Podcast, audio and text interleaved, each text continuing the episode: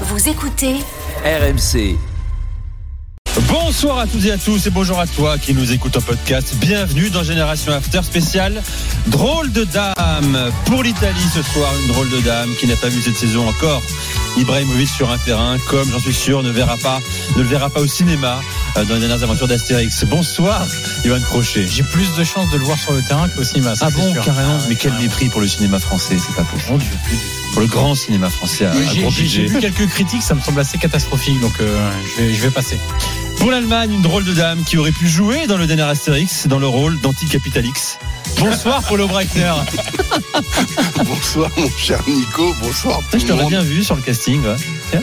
Euh, pas moi. Pas toi. Mais Pour l'Espagne, une drôle de dame qui a passé un casting pour le rôle d'assurance Tourix. Bonsoir Fred Hermel. Hola chicos. Ah, c'est le bard, il aime chanter. Bon, il chante mal. Ben oui. Toi, tu Mais alors, chantes à mieux. choisir, je préférais être dans le l'Astérix réalisé par Chabat que celui par Calais. M'étonne. Hein Et pour l'Angleterre, une drôle de dame qui aurait pécho Falbala au premier regard. Bonsoir Julien Laurence.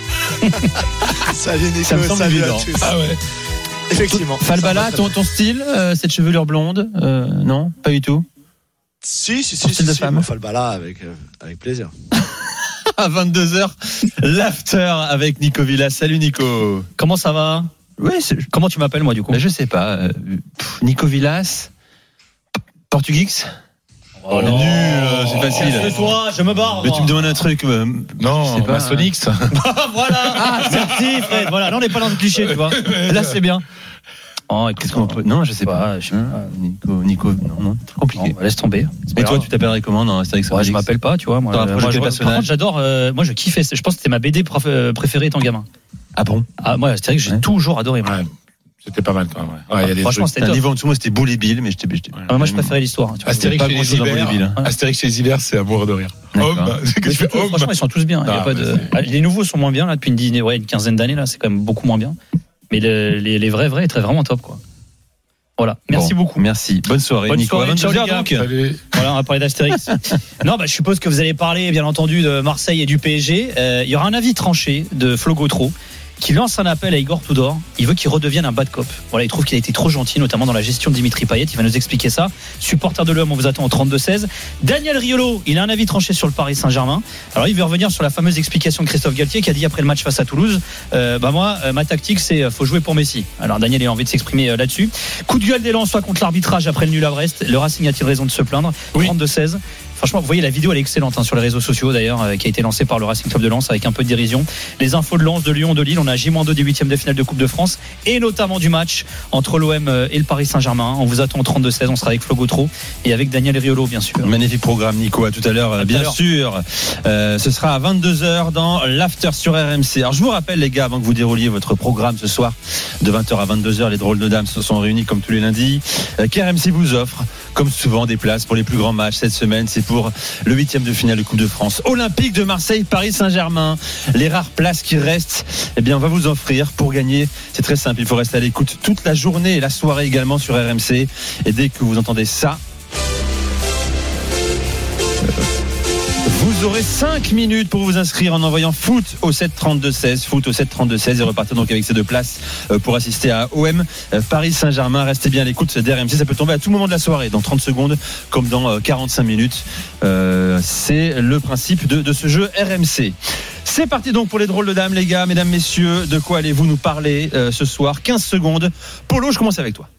Eh bien, on va à une semaine du duel euh, du contre le PSG parler du terrain avec le Bayern Munich, mais on va aussi s'intéresser à ce qui se passe autour avec une affaire qui n'en finit pas, celle de Manuel Neuer. Ensuite, on s'intéressera à ce qui se passe à l'est un petit peu. On va faire un petit peu d'histoire et voir pourquoi l'Union de Berlin peut être considéré comme un candidat au titre. Et puis on ira, on reviendra à l'ouest du côté du Borussia Dortmund avec un joueur qui est très sous coté et qui fait une saison extraordinaire, un certain Julian Brandt. Mon cher Julien. On va parler de Manchester City, bien sûr, entre la défaite hier à Tottenham euh, en championnat et puis bien sûr le, le- le tremblement de terre de ce matin, les accusations de la première ligue sur, euh, eh ben, sur le, fait qu'ils aient euh, leur infraction, par exemple, pardon, au règlement financier de la première ligue et peut-être après même de l'UFA. Donc ils, ont, ils, ils pourraient prendre très très cher, effectivement. On reviendra sur la défaite de Liverpool, celle d'Arsenal aussi et le record d'Harry Kane. Fred.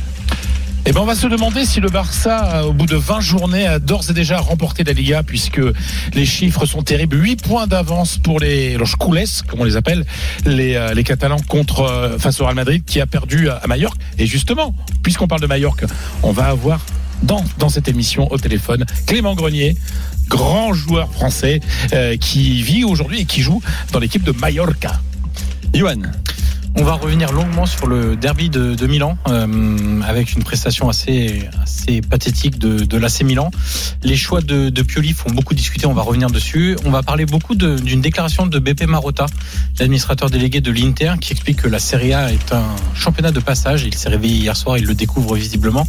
Et puis on parlera un petit peu de Naples et du duo, du duo Gvara-Ozzy. Ozymen, Kvaratskhelia. Voilà. Exactement. Pour ceux qui nous les lundis, vous, vous aurez compris euh, là, le duo le plus décisif en Europe euh, de ce de ces six premiers mois.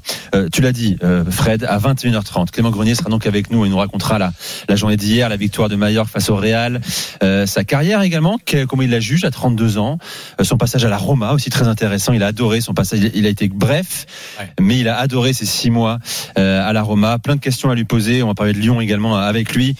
C'est au programme et Daniel sera là à 21h45 hein, pour poser ses questions. Il les a préparées, les gars. Euh, une question pour chacun d'entre vous. D'abord donc la grosse info du jour. Manchester City. On apprend donc aujourd'hui que la Première Ligue a transmis à une commission indépendante, c'est important, indépendante, un document euh, qui fait état d'une centaine de violations aux règles financières de la Première Ligue. Alors on va pas toutes les énumérer, mon cher euh, Julien, mais concrètement, euh, de quel type de violation il s'agit?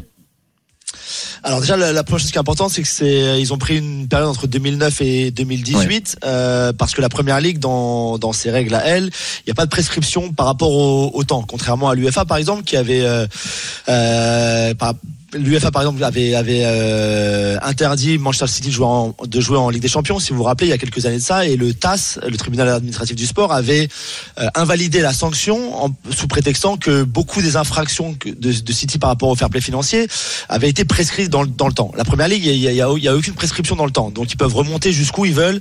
Il y aura aucun problème. Et il y aura surtout rien que City pourrait faire ou qu'un qu'un- qu'une commission indépendante ou qu'un qu'un tribunal indépendant puisse puisse euh, puisse faire, puisse faire quelque chose contre, contre ça. Ensuite, effectivement, alors il y a, plusieurs points. Il y a, des points euh, de, faux contrats de sponsoring.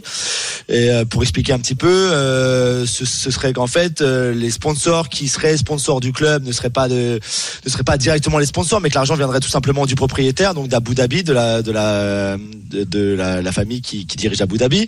Par exemple, le contrat qu'avait Roberto Mancini pendant quatre ans au club, ben, une partie était payée par le club normalement, comme tous les entraîneurs du monde, mais il avait une autre partie qui était payée par le club d'Al Jazeera à Abu Dhabi euh, avec un contrat secret euh, sous la table que, dont personne n'était au courant. Voilà, ce genre de choses là. Euh, D'autres contrats de sponsoring qui seraient des faux contrats complets. Donc, euh, alors il y a, y a ceux de, donc les faux contrats dont on a expliqué. Il y a les contrats gonflés, euh, comme on a pu le voir dans d'autres clubs aussi. Hein. C'est pas que encore une fois pas que Manchester City, euh, où euh, la valeur d'un contrat serait par exemple de 100 millions par an, mais euh, parce que cette société-là était aussi détenue par Abu Dhabi, elle versait 300 ou 400 millions à Manchester City. Donc voilà, ce genre de problème-là, sans sans parler non plus du euh, du fait qu'ils aient approché des jeunes joueurs alors qu'ils n'avaient pas le droit de le faire.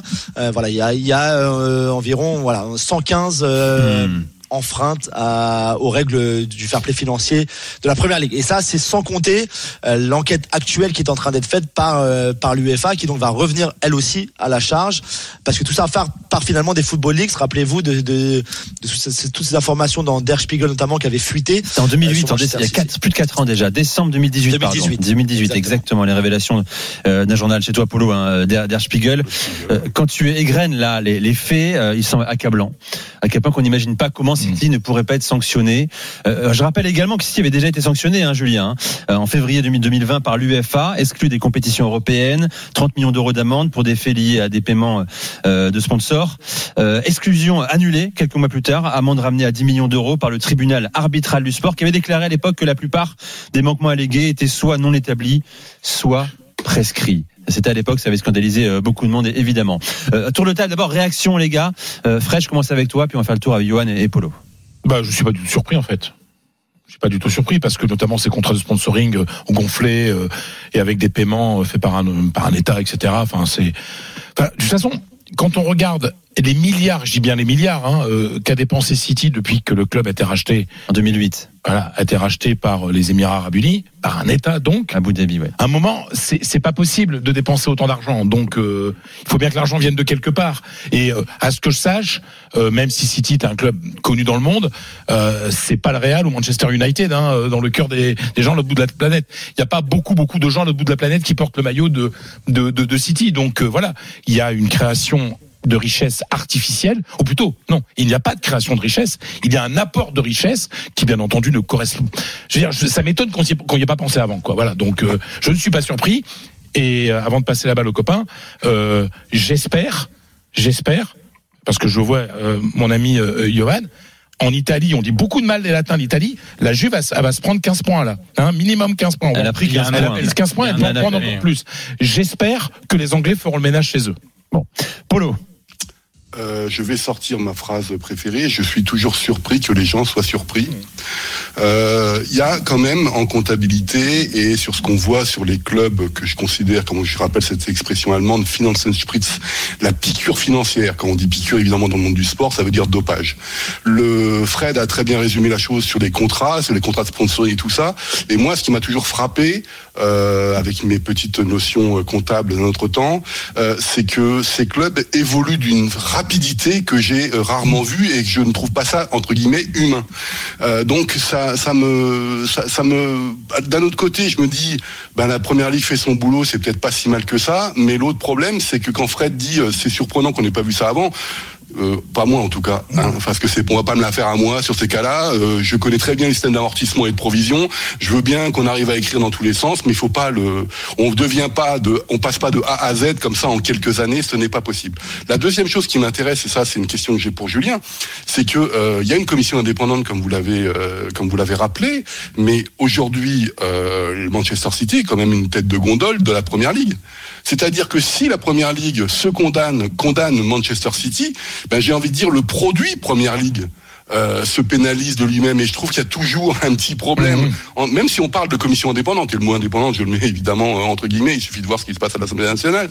Le, le, le- la, la, la- j'ai j'ai vraiment j'ai envie de savoir ce que Julien et les médias euh, anglais pensent de ça, où on dit bah ils ont fauté, ils doivent payer, etc. Quand je dis ils ont fauté euh, aussi entre guillemets, parce que moi j'attends le, le, le jugement final et comment ça va se passer. Donc c'est en fait tu te pénalises toi-même parce que ton produit aujourd'hui, Manchester City en fait partie. Ce- ce- Non, c'est vrai, t'as raison. Euh, Juste avant que tu ailles, Yo, je- Yo, je finis, je réponds à la question de Polo. Alors ici, tout le monde rappelle que que c'est les clubs de première ligue qui ont alerté entre guillemets la première ligue il y a quatre ans à- ou qui ont euh, poussé la première ligue à ouvrir cette enquête qui a donc duré quatre ans qui, n'a- qui nous a amené au résultat d'aujourd'hui. Euh, qu'après les révélations du Der Spiegel de euh, de du euh, de, celui qui a fait fuiter donc toutes ces informations là le, hacker Rui Pinto je crois qu'il s'appelait le portugais euh, c'est les clubs de première ligue qui ont écrit à la première ligue en disant voilà à un moment il va vous pouvez pas laisser passer il faut il faut il faut, il faut faire quelque chose. Vous êtes obligé. Donc dans un sens ça répond déjà un petit peu à ta question. Je pense que la première ligue ne serait pas effrayée de ben de euh, alors les, les, les sanctions peuvent aller de, on, est c'est pas encore très très clair. Ils peuvent perdre des points effectivement prendre une grosse amende aussi. Ils peuvent être exclus complètement de la première ligue ce qui me paraît euh, improbable mais c'est possible. Ils pourraient perdre leur titre aussi c'est possible. Mmh. les six titres qu'ils ont gagnés en première ligue Mmh. Bah c'est oui. possible. On ne sait pas s'ils pourraient être euh, interdits de, de recruter. Il y a certaines personnes disent que c'est une possibilité d'autres non. Je sais pas je sais pas trop pour être honnête. Mais pour répondre à ta question, Polo, je, je pense qu'aujourd'hui, la Première Ligue est dans une telle position, aussi sous la pression des autres clubs, qu'ils ils, sont- ils seront obligés de, de frapper fin. De, voilà, de, de, de, de- si, si, le, si la commission indépendante dit, bah voilà, je suis on est désolé, mais il faut les exclure pendant euh, tant d'années ou les rétrograder en deuxième, troisième, quatrième division, ou je sais pas quoi, je pense qu'ils seront obligés de le, de le faire, de le suivre. Johan. Euh, oui, deux petites Je choses. précise, excuse-moi, Johan, que City a communiqué également. Hein. Communiqué Ouais, de presse envoyé euh, aujourd'hui. Euh, on se dit, je cite, hein, le communiqué surpris par la publication de ces violations présumées des règles de la Première Ligue. Défense, euh, bien sûr, pas surprenante. Johan. La- La première chose, c'est que en Italie, on n'a pas hésité à dévaluer le produit. Euh, on reproche beaucoup de choses aux Italiens, etc. Mais quand le ménage est fait, il est fait. Quand la Juve, qui est le club le plus populaire, celui qui amasse aussi le plus d'argent, qui amène des sponsors, qui amène beaucoup de choses, qui fait circuler beaucoup d'argent aussi euh, au niveau de l'économie du marché des transferts, euh, bah on n'a pas hésité à l'envoyer en série. Là, par exemple, les, les 15 points, on verra, il y a un appel encore qui, est- en cours et on verra si ça sera confirmé ou pas. Il y a ensuite l'autre partie sur les salaires. Il y a encore des points éventuellement de, de, de, de pénalités qui peuvent s'ajouter. Euh, on n'hésite pas à le faire. Et d'ailleurs, euh, ça crée pas mal de discussions en Italie.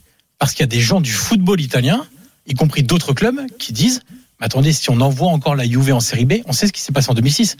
On a mis 10 ans pour s'en remettre. Euh, et ça va être très difficile si on refait la même chose avec avec la Juve.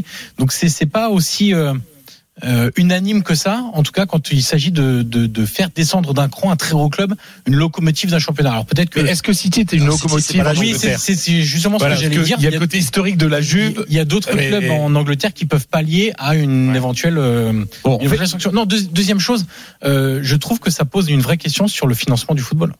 Ce qui arrive à Manchester City, ce qui arrive à la Juve.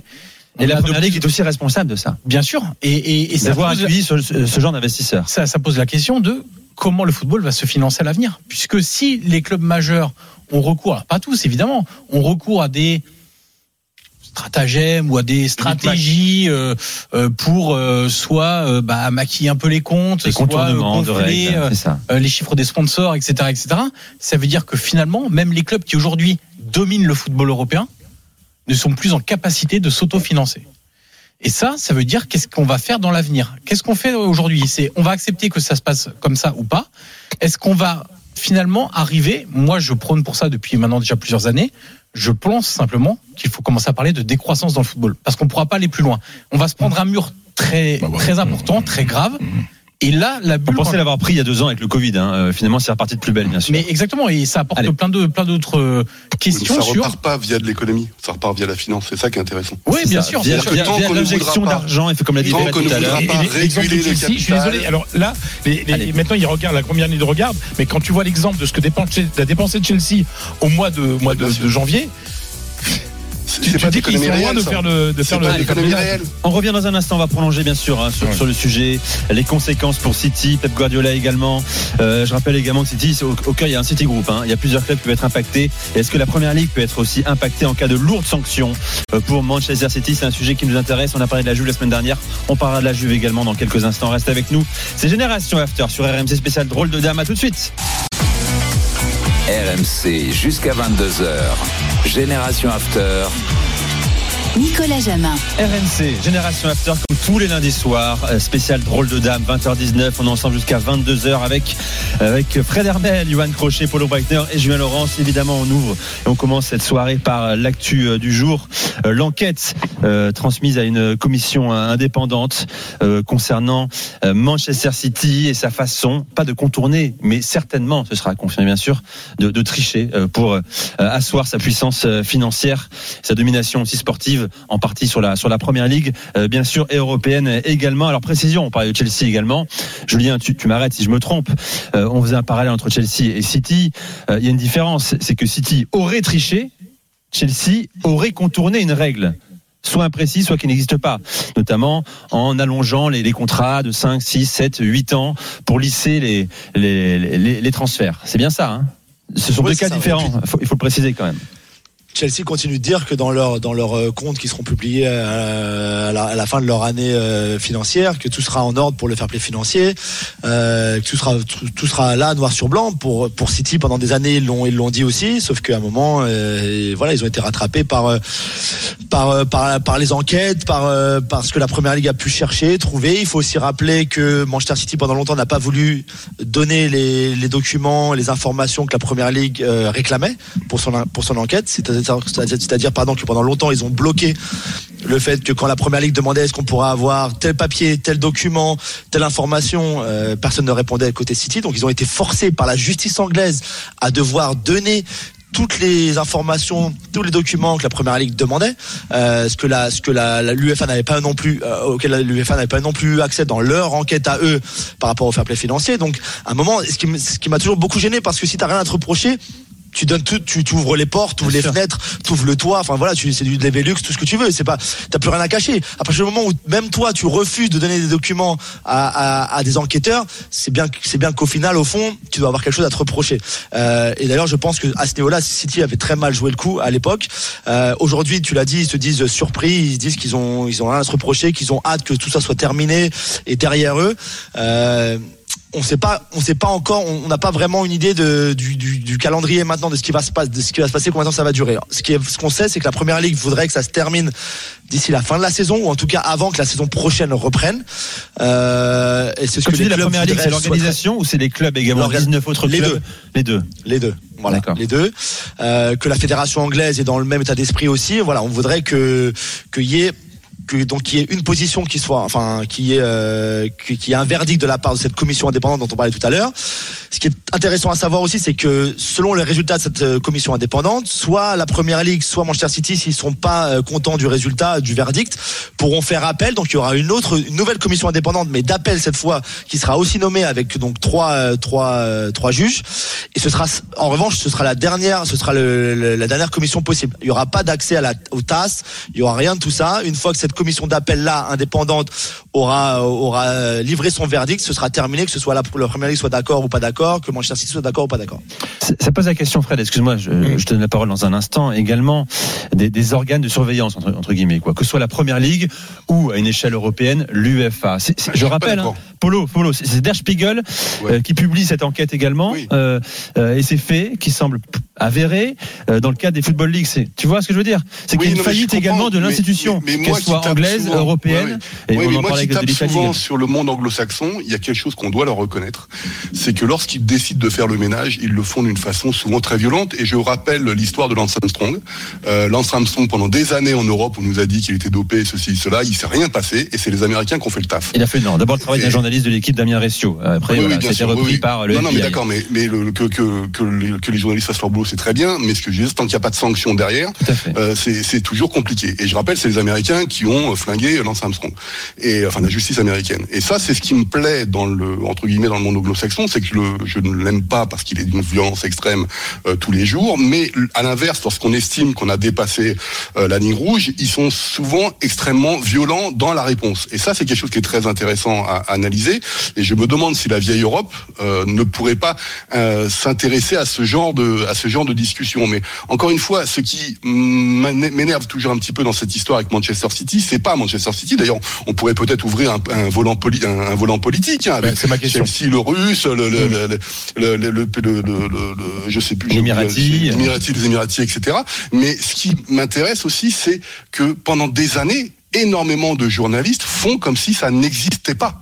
C'est-à-dire qu'au nom du sport, au nom de la libre concurrence, au nom de la libre circulation des capitaux, des marchandises, des, personnes aussi, en oubliant évidemment que les, trois ne vont pas à la même vitesse, c'est euh, on, on, on se rend compte ah bah mince alors on va dans le mur. D'ailleurs, Johan a dit un truc vachement intéressant sur la décroissance. Moi, j'y crois pas, mais c'est, il a raison. Enfin, je, je serais d'accord avec lui si on pouvait assainir le monde du football.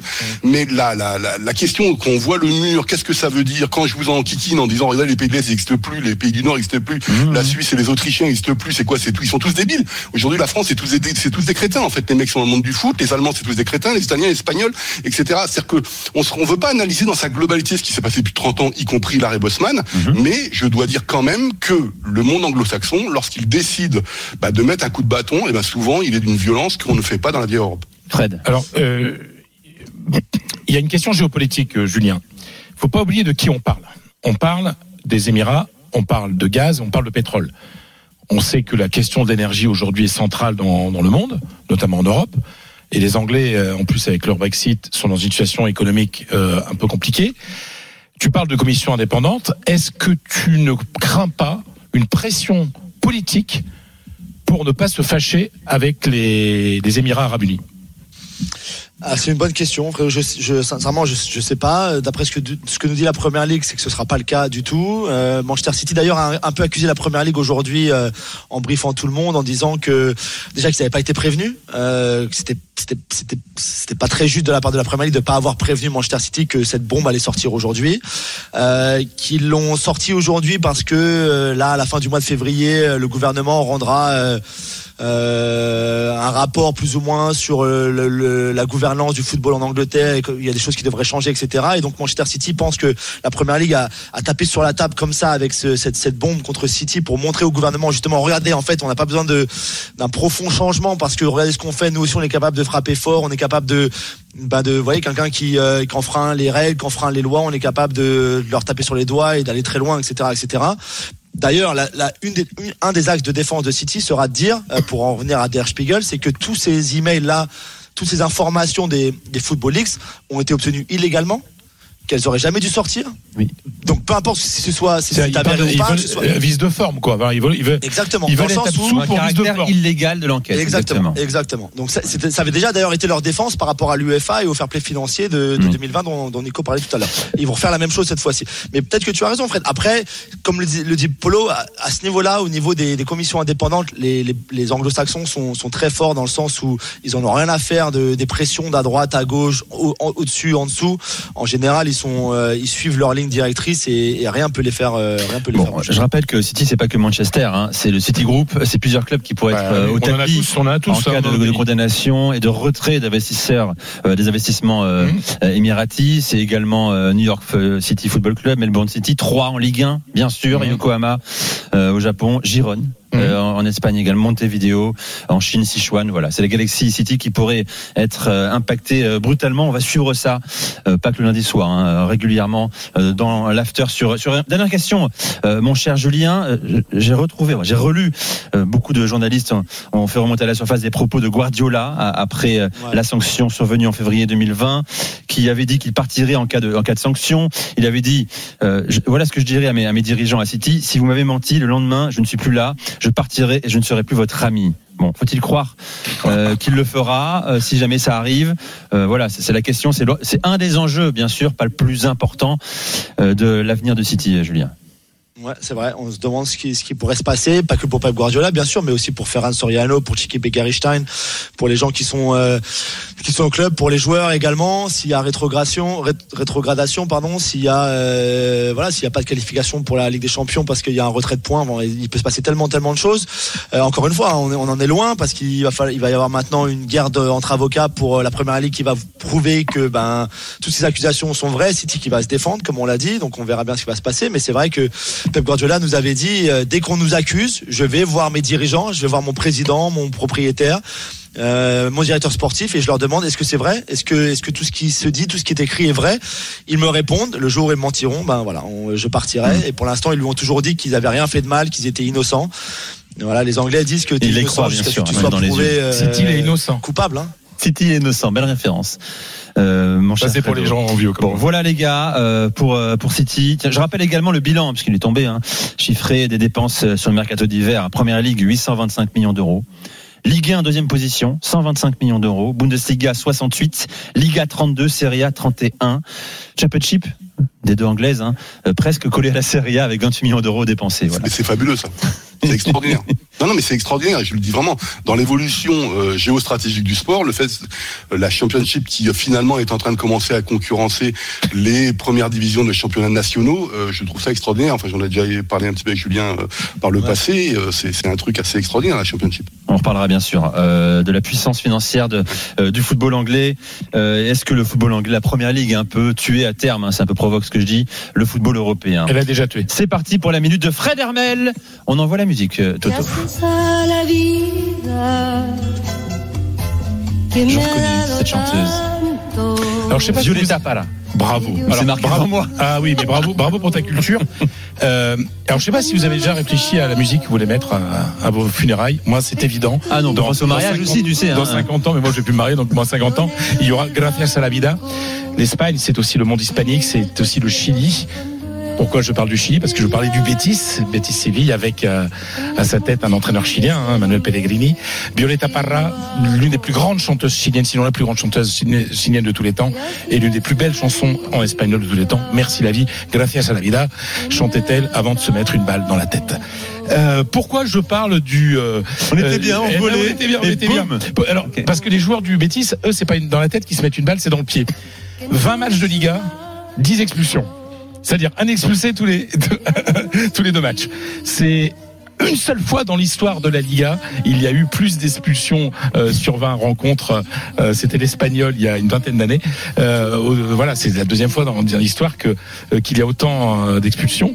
Et ce qui est dingue, c'est que le Betis est la deuxième équipe qui commet le moins de fautes.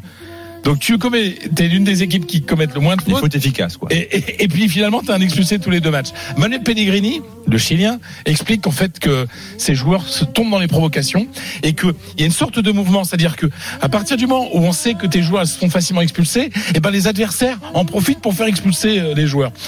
Ça pose beaucoup de problèmes. Hier, euh, par exemple, le Betis, qui est l'une des belles équipes hein, de, de, ce, de ce championnat, a perdu à domicile 4-3 contre contre le Celta. Euh, ils sont toujours dans la course à l'Europe, mais euh, c'est dans le- la course à la Ligue des Champions, mais ça risque d'être compliqué s'ils ne retournent pas cette situation, c'est-à-dire de finir à 10 contre 11, un match sur deux. Le Betis, sixième de, de Liga, hein, 31 points à 4 points de la quatrième place, Juste, euh, occupé par les par juste sur le de Madrid. Betis, moi, pour euh, rejoindre Fred, euh, ça me fait marrer que Pellegrini explique qu'il tombe dans le piège. Parce que moi, j'ai vu un match amical Roma, Roma Betis où c'était les Romains qui étaient tombés dans le piège. Ils s'étaient fait découper pendant tout le match. C'est pour ça que ça me fait rire parce qu'en fait, c'est pas beaucoup de fautes, mais c'est des assassinats. voilà. à chaque fois. Et la Roma a pris trois rouges, trois rouges plus Mourinho. C'était un amical hein, d'avant-saison. Bon, en tout cas, se tirer une balle dans le pied pour le Real Betis. Ballon pied, c'est normal, Fred.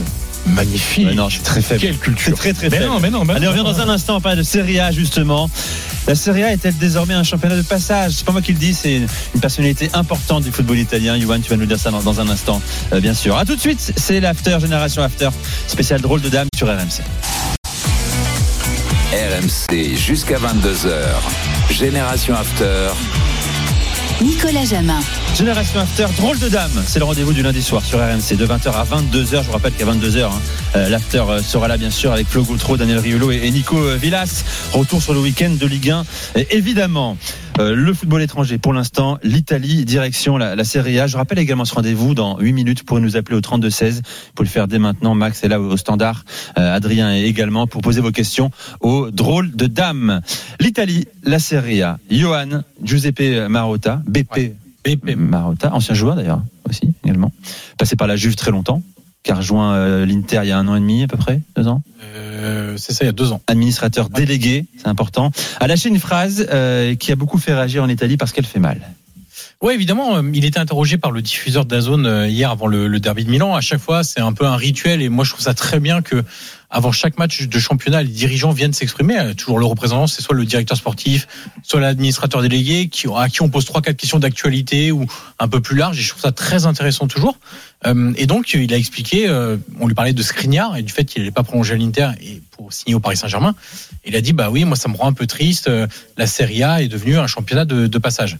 Et puis, en cherchant un petit peu aujourd'hui, j'ai retrouvé une déclaration d'il y a un peu plus de, de six mois de toujours ce même Marotta, où il était un petit peu plus précis que c'est devenu un championnat de passage, où il disait, euh, dans les années 2000, on était l'Eldorado du football, à la fois en termes de qualité du produit, de chiffre d'affaires, de salaire des joueurs qui venaient tous, tous ici. pardon. Aujourd'hui, les joueurs viennent et ensuite partent. Il faisait le, le, le constat après euh, Hakimi, après Lukaku, etc., qui avaient décidé d'aller voir ailleurs.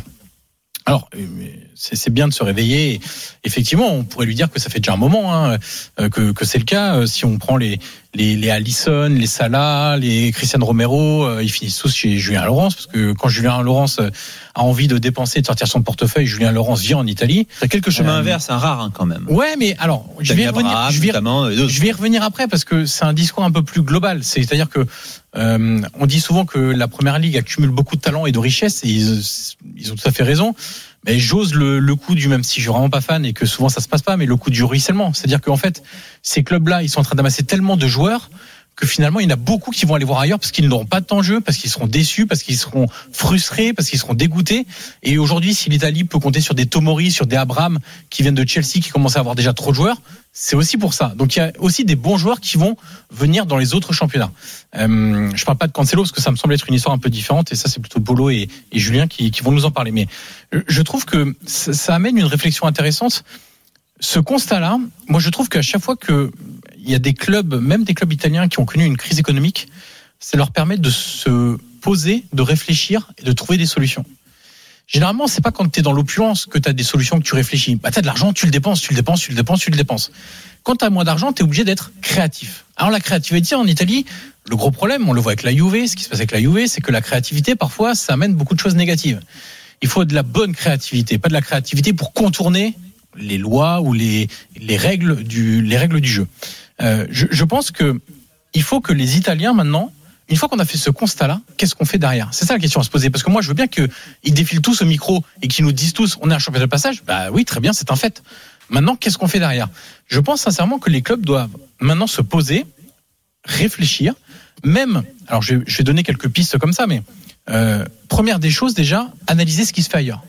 Pourquoi il y a des championnats qui font mieux que l'Italie? Pourquoi il y a des championnats qui réussissent à avoir à retenir leurs joueurs un peu plus longtemps?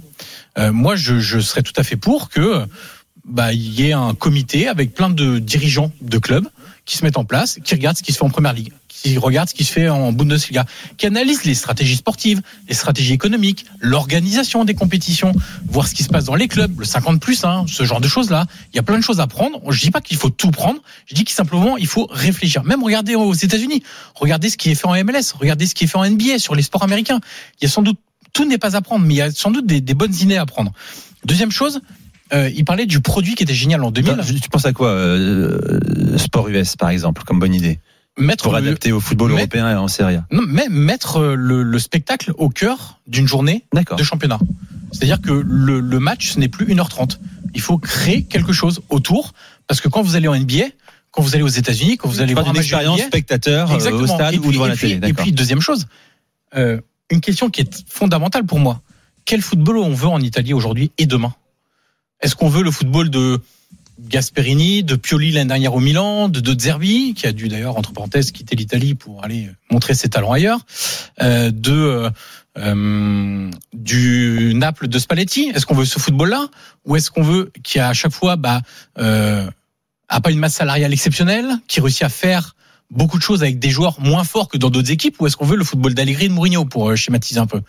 Euh, je, je pense que l'Italie doit vraiment se, se, se poser réfléchir. Quel est le produit qu'on veut mettre en place? Quel football est-ce qu'on veut mettre en place?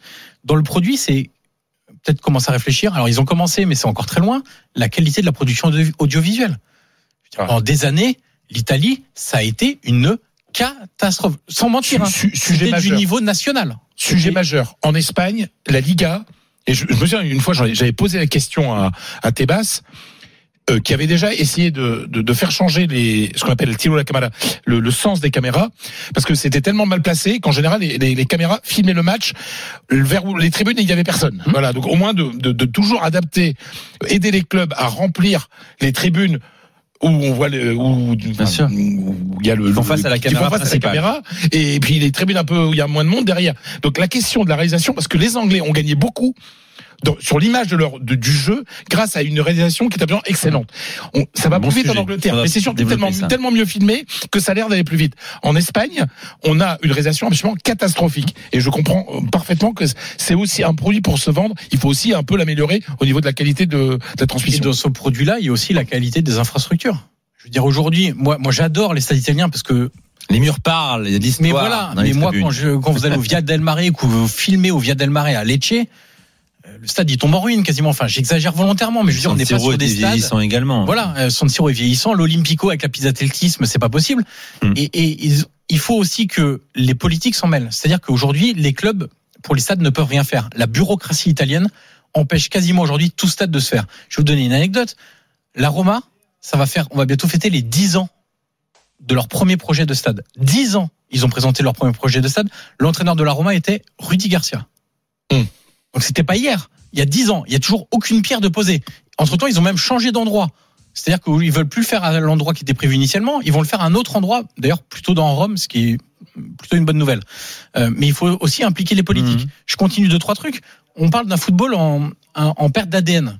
L'ADN, c'est quoi? C'est le jeu, c'est l'organisation, c'est les gens que vous mettez en place, les gens à la tête du club, c'est les joueurs aussi. L'ADN du club, bah, on n'arrête pas de dire ça qui on en parle régulièrement. Il y a plus d'Italiens qui jouent en Italie. Alors les dirigeants, ils viennent nous. Moi, ça me fait marrer à chaque fois. Les dirigeants, ils viennent. Oui, bonjour. euh, Alors la nationale, ça se passe pas très bien. Ah bah ouais, bon, il y a plus d'Italiens en Italie. Oui, mais attends, t'es dirigeant de club. T'es Mhm. le premier responsable de ça. Mhm. Pourquoi tu viens nous faire le constat? Ok, le constat, ça fait 20 ans qu'on le fait. Enfin, j'exagère, ça Travail, fait c'est 10 la ans qu'on le fait. Mais il faut, il s'agit d'agir maintenant. Euh, commencer à retravailler sur les centres de formation. Pourquoi aujourd'hui il y a des grands clubs italiens qui ont des centres de formation qui sont ridicules par rapport à ce qui se fait à, à- en Allemagne ou ce qui se fait en Angleterre. Je veux dire les académies, Même en France. même les terrains, etc. C'est une catastrophe. Deux, trois dernières petites choses. Le marché des transferts, ça fait marrer tout le monde. Même moi, ça me fait marrer des fois. c'est un sport. En Italie, moi, le, le mercato, ça me fait rire. Moi, il y a le football et le mercato, c'est deux choses différentes. C'est un sport différent le mercato. Mais le problème, c'est que vous en parlez à plein de gens qui connaissent le, le marché des agents, etc. Ils, ils rigolent les mecs. C'est la mec du football, euh, l'Italie pour le marché des transferts. C'est une c'est un délire total. Et aujourd'hui, on donne.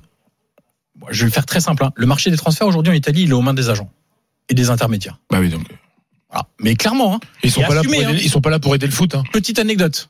Il y a un grand club euh, italien qui euh, avait un joueur en vue et euh, l'agent de, de l'entraîneur a appelé l'agent du joueur en disant bah écoute si ton joueur il veut venir chez nous moi je suis, je suis l'agent de l'entraîneur tu mets dans le deal pour que je touche une commission comme intermédiaire sinon Ce qui euh, n'est pas propre qu'à l'Italie, mon cher Johan. si Non, me mais hein. par contre- pratique assez non mais par courante. contre, dans- c'est tout le temps en Italie c'est-à-dire Ouais. qu'il y a- a quasiment rien qui se fait de manière autre que ça et dernière chose bah, travailler l'approche commerciale parce que ce qu'ont fait les Anglais c'est pas seulement créer un produit c'est le vendre c'est attirer les gens. Et là, ils sont en train de le faire un petit peu et je trouve que, ok, ça progresse un petit peu. Ils ouvrent des bureaux euh, à New York, ils ouvrent des bureaux euh, en Asie, ils ouvrent des bureaux au Moyen-Orient parce que c'est là où aujourd'hui il y a de l'argent et qu'il faut aller chercher l'argent. C'est pour ça aussi qu'il y a beaucoup de relations entre les États-Unis et l'Italie. Mais il faut savoir, avant de vendre ton produit, c'est important de le vendre, il faut aussi le créer. Moi, je pense très sincèrement que l'Italie doit repartir de zéro. C'est-à-dire, on doit se reposer toutes les questions qui vont déterminer l'ADN du football italien sur les 20, Bon, 30 eh bien voilà. prochaines années. J'espère qu'on nous écoute en Italie également. Mhm. Vous avez peut-être euh, ici euh, écouté sur RMC euh, le potentiel et meilleur DG de la Serie A, euh, euh, Johan Crochet en l'occurrence. Oh non. Non, mais il faut comprendre que Polo, que Polo, Johan et moi, on veut encore avoir du travail dans quelques années. Donc, on essaie de sauver nos championnats. Ça, Julien, il est peinard. Bah, ouais, alors le-. Moi, je vais on verra. finir à l'UEFA. On verra avec, euh, avec l'affaire City. Ils ont des gros chèques. Euh, dans un instant, les gars, on va faire une pause. Dans un instant, la, la minute de polo. Et tiens, très rapidement, d'abord, il y a du direct ce soir également. C'est un match de Ligue 2 entre Amiens et, et le FC Metz. Match de la 22e journée. C'était la licorne. Qui dit licorne dit Jean Baumel. Salut Gibo. Salut Nicolas, bonsoir les drôles de dames, bonsoir à toutes et à tous. Deux minutes Wow. de jeu, 0-0. Un match important entre Amiens et, et Metz. Les, les qui sont à l'attaque, on va peut-être suivre l'action là parce que ça peut faire mouche. On s'est dégagé par la défense messine parce que l'équipe qui va s'imposer, s'il y en a une, eh bien se rapprocherait euh, ben, à trois points du deuxième. Donc il y a un vrai, euh, un vrai enjeu pour euh, la suite de la lutte pour la montée en Ligue 1. Donc vraiment une grosse grosse affiche avec un, un très bon Kakuta du côté d'Amiens depuis quelques matchs. Donc on va voir ce que ça donne. 0-0, 3 minutes de jeu. C'est parti pour la minute de polo. Polo, tu as une minute.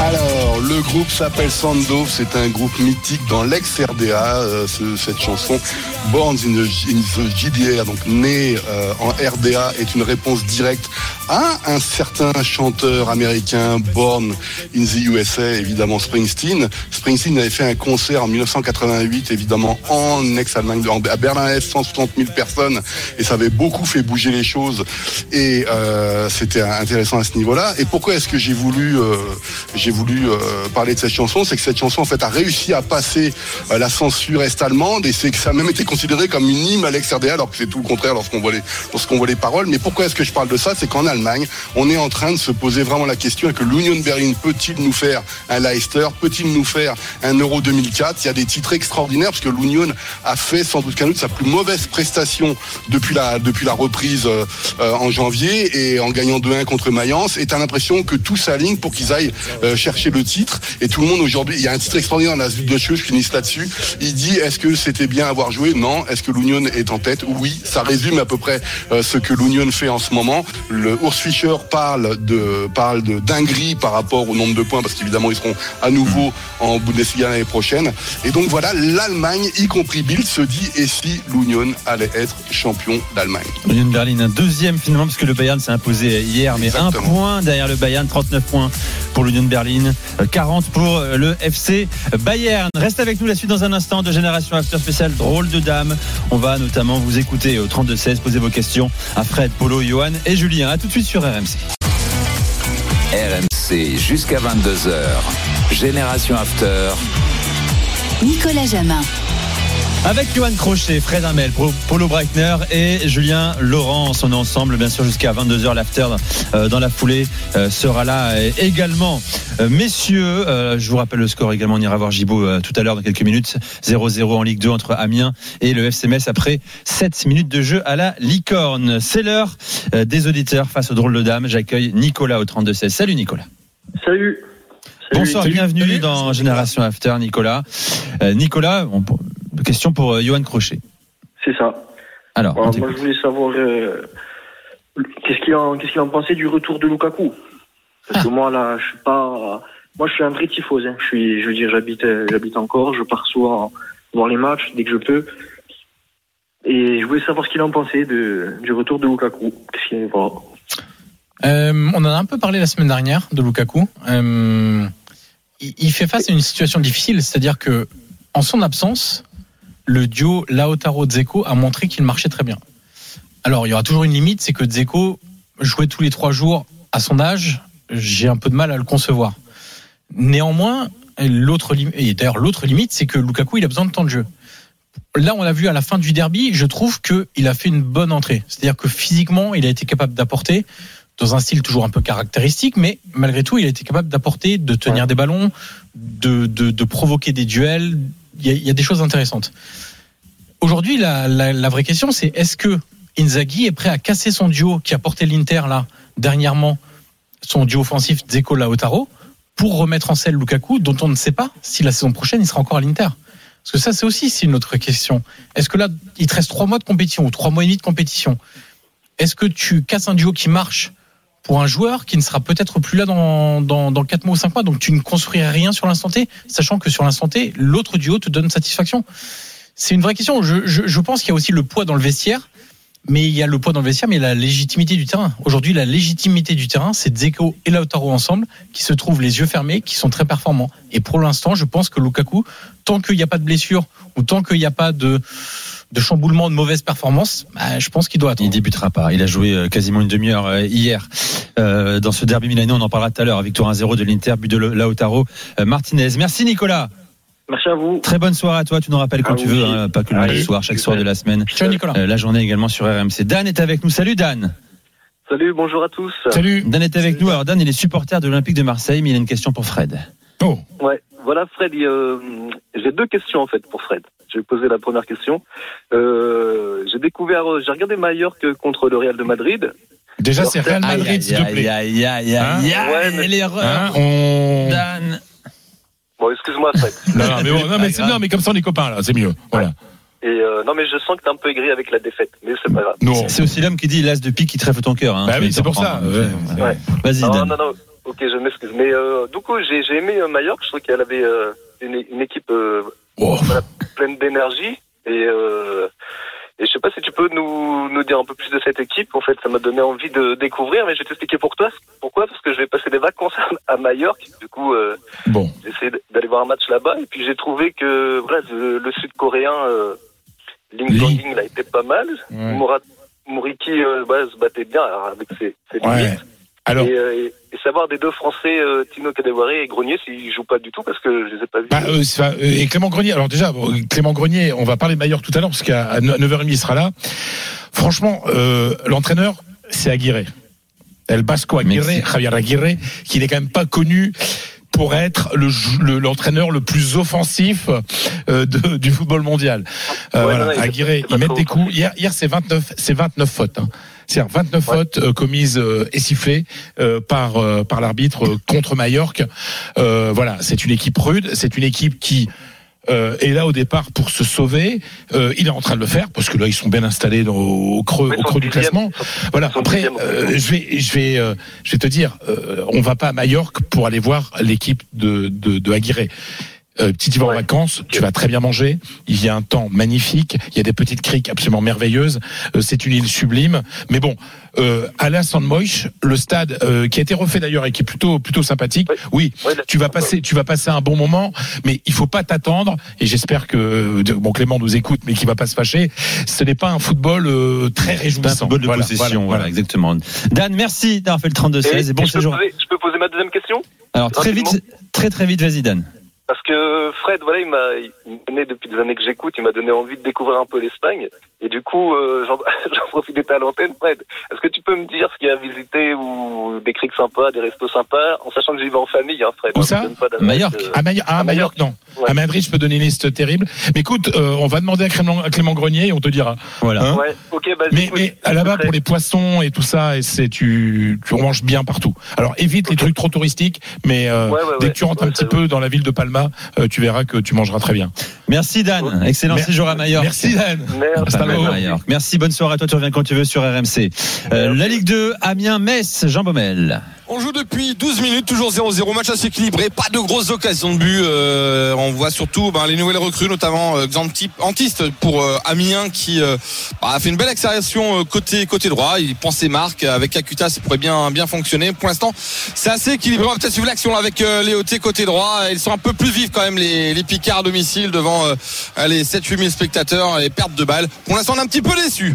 Euh, bientôt 13 minutes de jeu, 0-0 entre l'Amiens SC et le Football Club de Metz. Et je vous rappelle qu'RMC vous fait gagner des, des places hein, pour les gros matchs euh, de la saison. Cette fois-ci, c'est un huitième de finale de Coupe de France. Marseille-Paris, mercredi soir, deux places à gagner.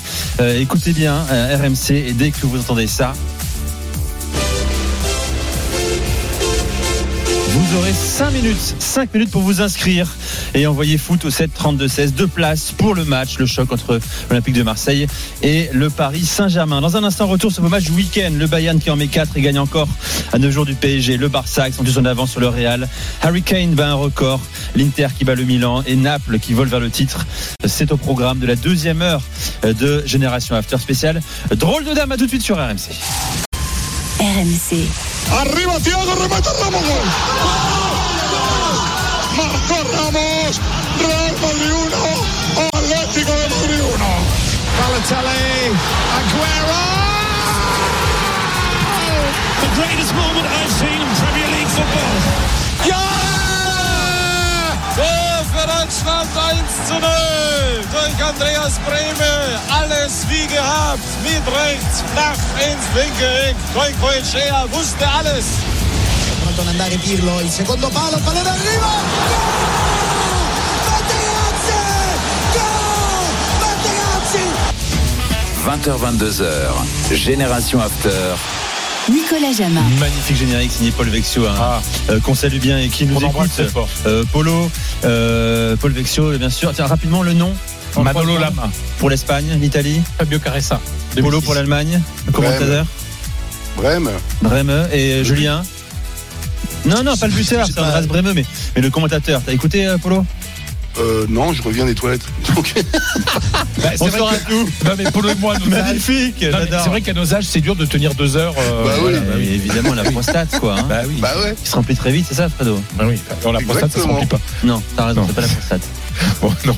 non, je n'ai pas de problème Allez. de prostate. Voilà. J'ai des calculs, mais pas de problème de prostate. Alors, Polo, je sais pas, mais je lui souhaite pas. Allez, c'est parti. Polo, euh, tu es posé. C'est bon. Oui, oui, oui, je suis là. Tu es frais. Euh, le Bayern va mieux.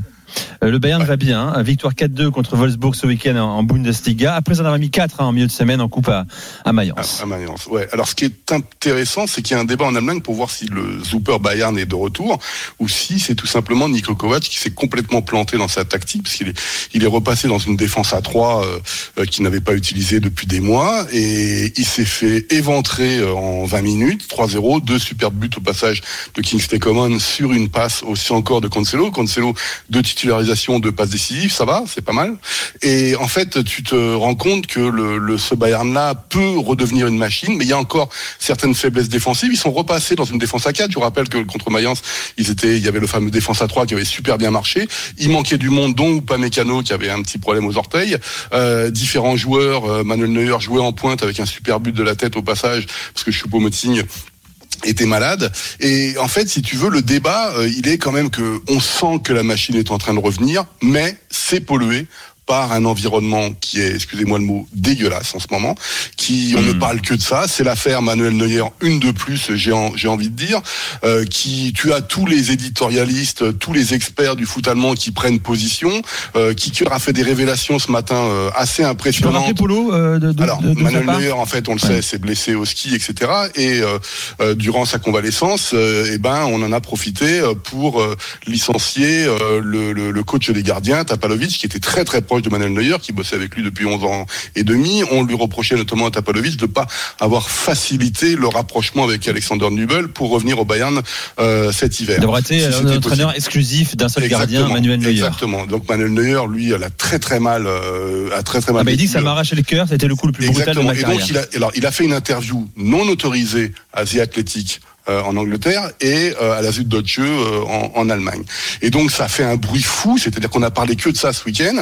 Euh, le- J'ai envie de dire les responsables euh, des différents clubs, pour l'énorme majorité, euh, balancent sur Manuel Neuer en disant ça doit rester dans le vestiaire. On n'a pas à sortir ce genre d'infos parce que ça fragilise le club. Encore ce soir, Herbert Heiner, le président du conseil de, du- de surveillance du Bayern Munich, a balancé sur Manuel Neuer en disant c'est très décevant et c'est incompréhensible ce qu'il a fait. Il aurait dû venir nous voir plutôt que se s'ouvrir ouvertement au public euh, en publiant ses interviews. On sent qu'il y a beaucoup d'émotions chez Manuel Neuer sur ce qui vient de se passer.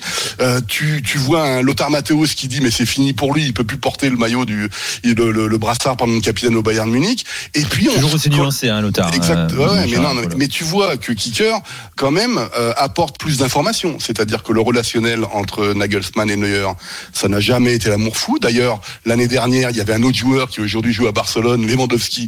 C'était pas l'amour fou non plus. Et comme par hasard, c'est l'ancienne génération qui peut-être dérange un petit peu Manuel euh, Julian Nagelsmann dans sa prise de pouvoir au, au Bayern Munich. On, Kicker nous apprend aussi que les joueurs, beaucoup de joueurs, se sont solidarisés avec Manuel Neuer. Donc, si tu veux, tu as le groupe d'un côté contre Nagelsmann et la direction, Hmm. plus on va dire les les, euh, euh, les, les, les experts, etc. mondiaux. Tu as tu as un Stevens. Alors les gens connaissent pas Hub Stevens forcément euh, euh, en France. Hub Stevens, c'est l'entraîneur, le coach légendaire de Schalke 04 qui a remporté la, Coupe d'Europe, le Coupe de l'UEFA en 1997 et qui a dit je comprends que vous les journalistes vous ayez le sentiment que c'est le retour du FC Bayern, mais ce qu'a fait Manuel Neuer, c'est euh, presque criminel dans le sens où il ne doit jamais faire une chose comme ça. Et donc on se pose la question de l'avenir de Manuel Neuer évidemment lorsqu'il reviendra. Faut-il encore qu'il revienne parce que ça, euh, sa fin de contrat c'est 2024 et on se demande aussi aujourd'hui politiquement si tout ça a pas été orchestré par la direction du Bayern pour que Manuel Neuer pète une durite pour se dire bah tu vois Manuel c'est fini et on va préparer l'avenir. C'est très compliqué ce qui se passe en ce moment. Euh, je comprends ce que dit Oliver Kahn quand on voit le calendrier du Bayern où évidemment ils sont peut-être en tête du, de, la Bundesliga mais ils ont qu'un point d'avance sur l'Union de Berlin. Il y a Paris qui arrive la semaine prochaine et donc en ce moment bah, si tu veux au Bayern c'est très très délicat. Voilà, pour euh, Manuel Neuer, hein, à maintenant 8 jours euh, du déplacement au Parc des Princes, huitième de finale, aller de Ligue des Champions. Bien sûr, face au Paris euh, Saint-Germain. Bon, le match, on, on en a parlé très rapidement. Cancelo, qui est encore son deuxième match, une passe décisive. Euh, magnifique pour euh, Coman, qui met un doublé. Un Euh, doublé. Superbe deuxième but d'ailleurs. Et, euh, Et le but de Moussiala aussi. Et le but de Moussiala, but de Moussiala, phénoménal, à 10 évidemment. contre 11. Hein, Mais alors ça c'est super intéressant. la défense de Ouais, mais faut, faut regarder les défenseurs. Enfin, mais tous Oui, t'as raison, un peu Il y plus en a haut, plus un seul, plus il y a- ouais. Il n'y en a plus un seul qui veut mettre le pied aujourd'hui. quoi. C'est, c'est... C'est vrai, t'as raison, c'est- vrai, t'as raison. C'est ce qu'on s'est fait comme réflexion quand on regardait le match hier ici à RMC. Il est passé comme entre des piquets, quoi, comme sur un slalom. Bon, bref, Euh, ce qui n'enlève rien à, à sa vitesse d'exécution, Exact- et à sa précision de- devant le but. Fred, le Barça porte son avance à 8 points, 8 points en tête de la Liga sur le Real Madrid. C'est énorme. C'est énorme. On te le C'est souvent, non? Bah, c'est quand même- c'est c'est beaucoup et c'est surtout en fait le- la sensation qui se dégage. Le ah oui pardon excuse-moi la blague. non mais c'est vrai qu'on me dit tellement souvent que je- j'ai même pas relevé. C'est énorme mon talent. Ton talent, ton bien sûr, c'est ça bien sûr. Euh, c'est c'est beaucoup c'est beaucoup parce que on, on se posait la question de la de la crise de- typique crise de janvier du, du Real Madrid et on avait pensé qu'elle était euh, qu'elle était euh, dépassée parce que même l'autre jour quand ils ont fait euh, le match nul à domicile contre la Real Sociedad après un match vraiment ex- exceptionnel, l'un des meilleurs matchs. On te dit oui, mais il y a du jeu. Ouais, sauf que quand on voit le match à Mallorca hier et, on y reviendra dans dans quelques minutes euh, avec Clément Grenier qui sera notre invité à partir de 21h30. Euh, il y a, il y a, il y a pas d'alternative. En fait, on a vraiment le sentiment du côté du Real Madrid et, et maintenant je parle du, du Barça que la, on est dans une période de transition. C'est-à-dire entre ceux qui, qui sont vers la fin, les Modric, euh, les Kroos, euh, etc., et, et ceux qui arrivent. Chouameni, euh, Mais qui sont pas encore totalement mais prêts. qui ne sont pas encore totalement prêts. Parce que hier, par exemple, euh, Ancelotti débute le match à Mallorca sans, euh, euh, sans Kroos et Modric, qui sont pas blessés, qui étaient sur le banc, qui rentrent en deuxième période, mais quand c'était un peu trop tard, quoi, voilà. Euh, et, y- on est vraiment dans une période de, de transition. Alors que le Barça, on a le sentiment que Xavi a terminé la période de transition. Ça y est, il a commencé à trouver son 11. Il continue à faire. Par exemple, on voit la renaissance d'un joueur comme Jordi Alba qui hier met un but contre Séville. Après Séville, c'est pourri. C'était mais c'était lamentable. 3-0, ça aurait pu être 7-8. Hein. Mais euh, quand on voit Jordi Alba qui met un but, qui fait une passe décisive, euh, on sent que même sans Dembélé qui est blessé, bah, cette équipe du Barça, elle a, elle a des ressources. Hier, on a vu un bon match de Franck Caissier, par exemple, qu'on n'avait pas encore vraiment vu jusqu'ici.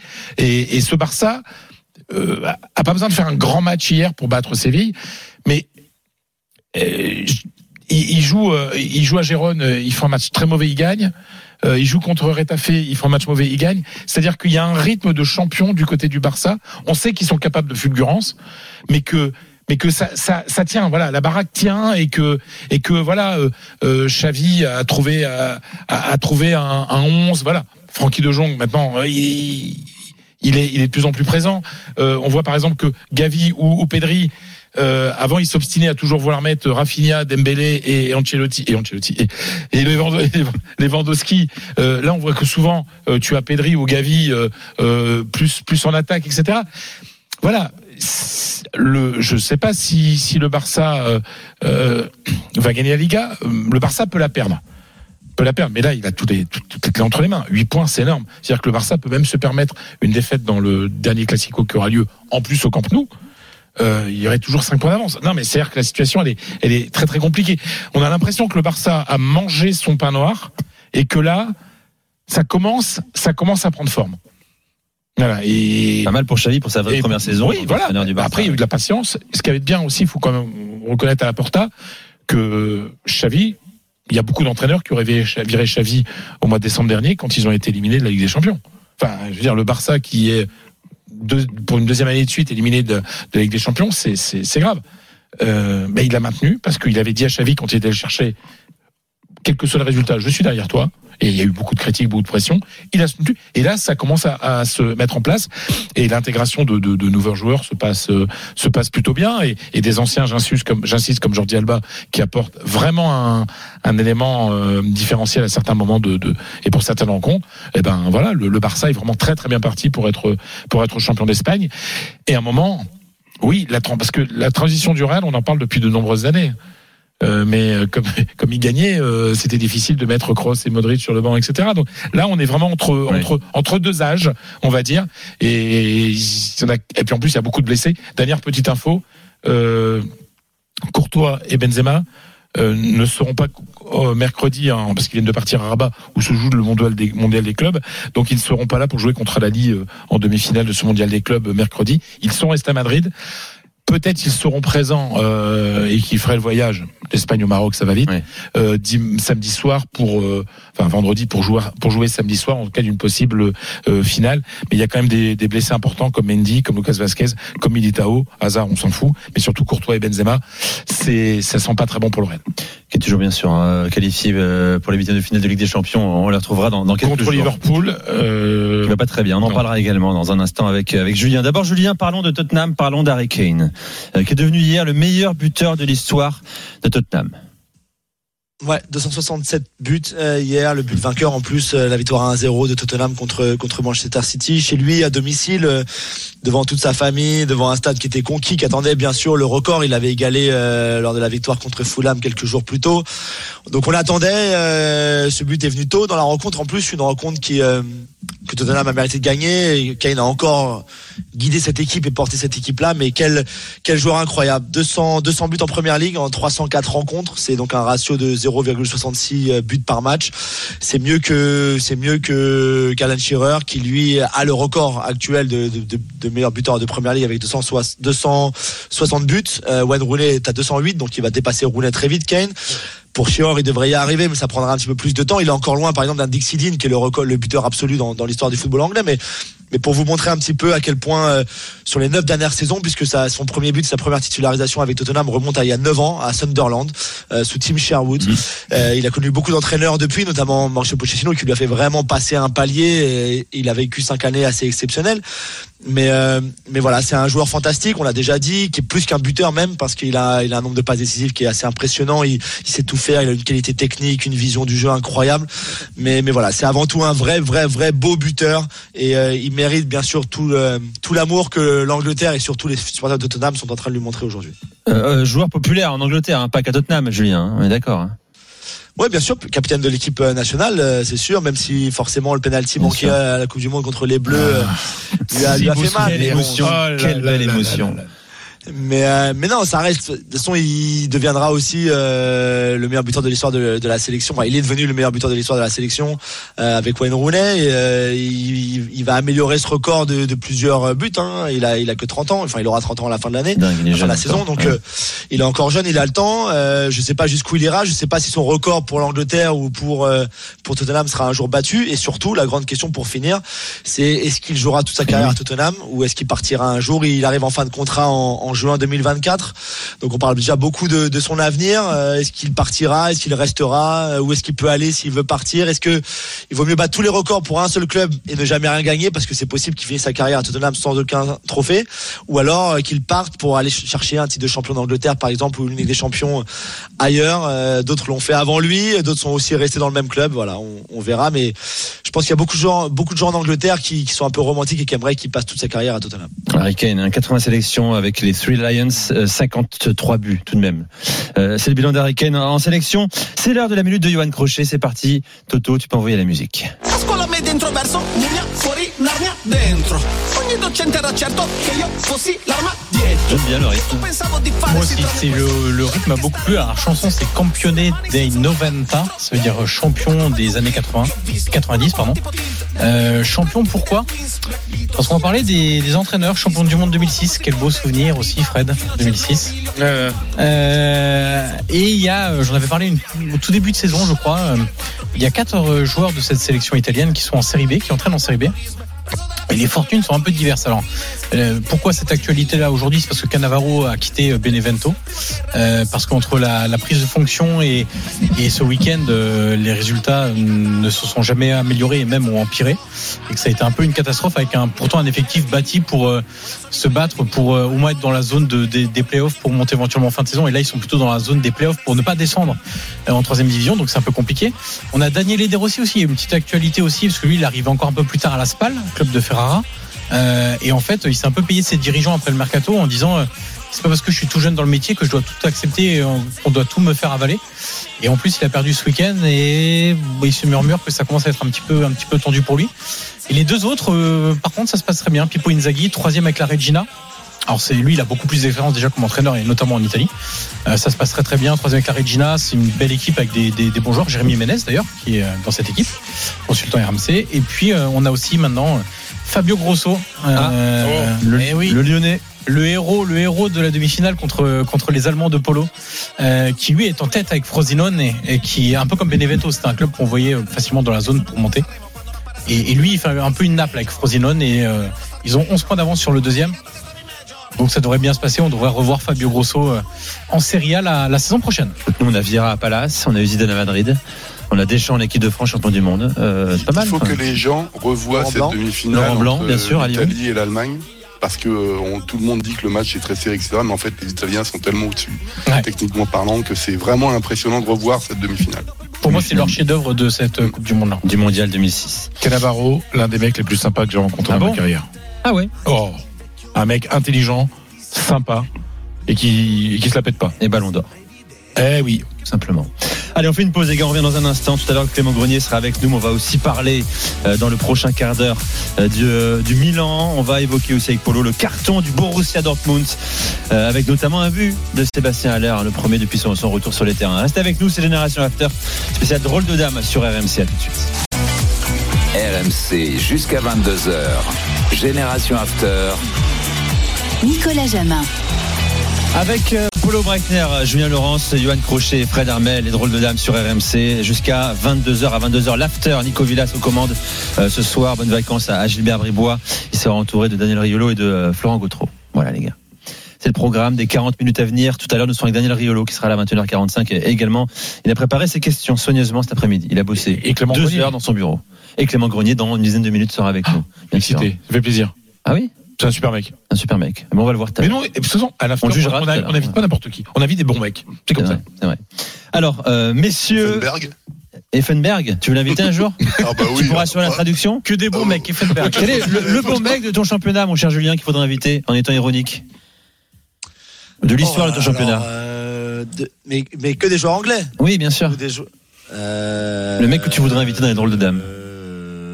Un bel anglais. Euh, faut me laisser un peu de temps là. Faut me laisser un de déjà temps. bel anglais. Johan euh, Déjà, c'est dur. Mais de manière ironique ou vraiment De quelqu'un manière d'intéressant ironique, hein, voilà, un Ah bad bah, boy, quoi. Ah bah, Ah. bad boy, pas intéressant, Materazzi. Qui Materazzi, sans problème. Materazzi, sans problème. Ah ouais. En plus, il parle franchement. euh, Ouais, bah, je l'ai vu encore hier à la spontanément. télé, il a rien dit. C'est passionnant, il a rien dit. Avez bien, fait- bien emmerdé celui-là. Je laisse alors, je- non, c'est moi j'ai trouvé Jer- Jermaine Pennant, qui est donc le, le, le, le seul joueur, enfin, de, à ma connaissance, hein, à avoir joué avec un bracelet électronique en première ligue.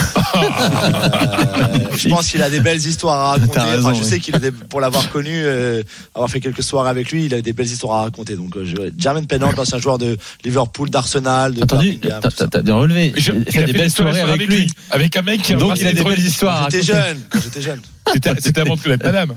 Évidemment. Euh, bah, Gibaud est avec nous également pour un match de Ligue 2 ce soir à la Licorne. Avec, Amiens, qui, Metz. avec qui on peut passer de belles soirées aussi. Oui, Bon, bien c'est- sûr. Je, je confirme Fred avec Oh toi là aussi. hein. T'avais une proposition, toi, de joueur anglais que tu voudrais Ah, Paul Gascogne Paul Gascogne, bien sûr.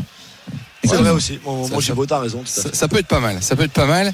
0-0 ici à Amiens, euh, c'est pas du tout euh, la folie, mais voilà, les Picards dominent, ça y a pas de souci, mais ils sont encore une fois maladroits de, devant le but. Deux occasions, un, un poteau qui a sauvé les Amiénois, un poteau euh, suite à une tête de leur défenseur central euh, et c'est récupéré euh, par les gants du gardien euh, Gertner. Heureusement. Euh, Enfin entre guillemets, heureusement parce qu'on ne sait pas, euh, il n'y a pas de VAR euh, en Ligue 2, donc on ne sait pas vraiment s'il est rentré, mais a priori non. Et il y a eu un bon coup franc, et bien de Fofana, et vraiment là la plus belle parade de la partie, c'est pour Boukidja, le, le gardien messin. Voilà, domination amiénoise, mais pour l'instant 0-0 dans ce choc de Ligue 2 qui pour l'instant est un tout petit peu décevant. C'était moins décevant le match entre le Borussia Dortmund et Fribourg, mon cher Polo. 5 buts à 1, victoire du Borussia. Euh, C'était pas simple, hein. il a fallu même un carton rouge. hein. Côté euh, Fribourg, il y avait euh, un partout à la mi-temps. Oui, alors malheureusement, c'est l'un de mes chouchous qui s'est fait expulser, le jeune français Sildivia, qui est en forte progression. Et il est pas, il pas fait un record, mais pas loin. Il s'est pris euh, deux cartons jaunes en deux minutes, donc c'est, il s'est fait expulser. Ça a été euh, compliqué pour le Borussia Dortmund malgré le score. Mais tu sens que moi, je suis de plus en plus excité avec, euh, avant la rencontre contre Chelsea en, Ligue des Champions.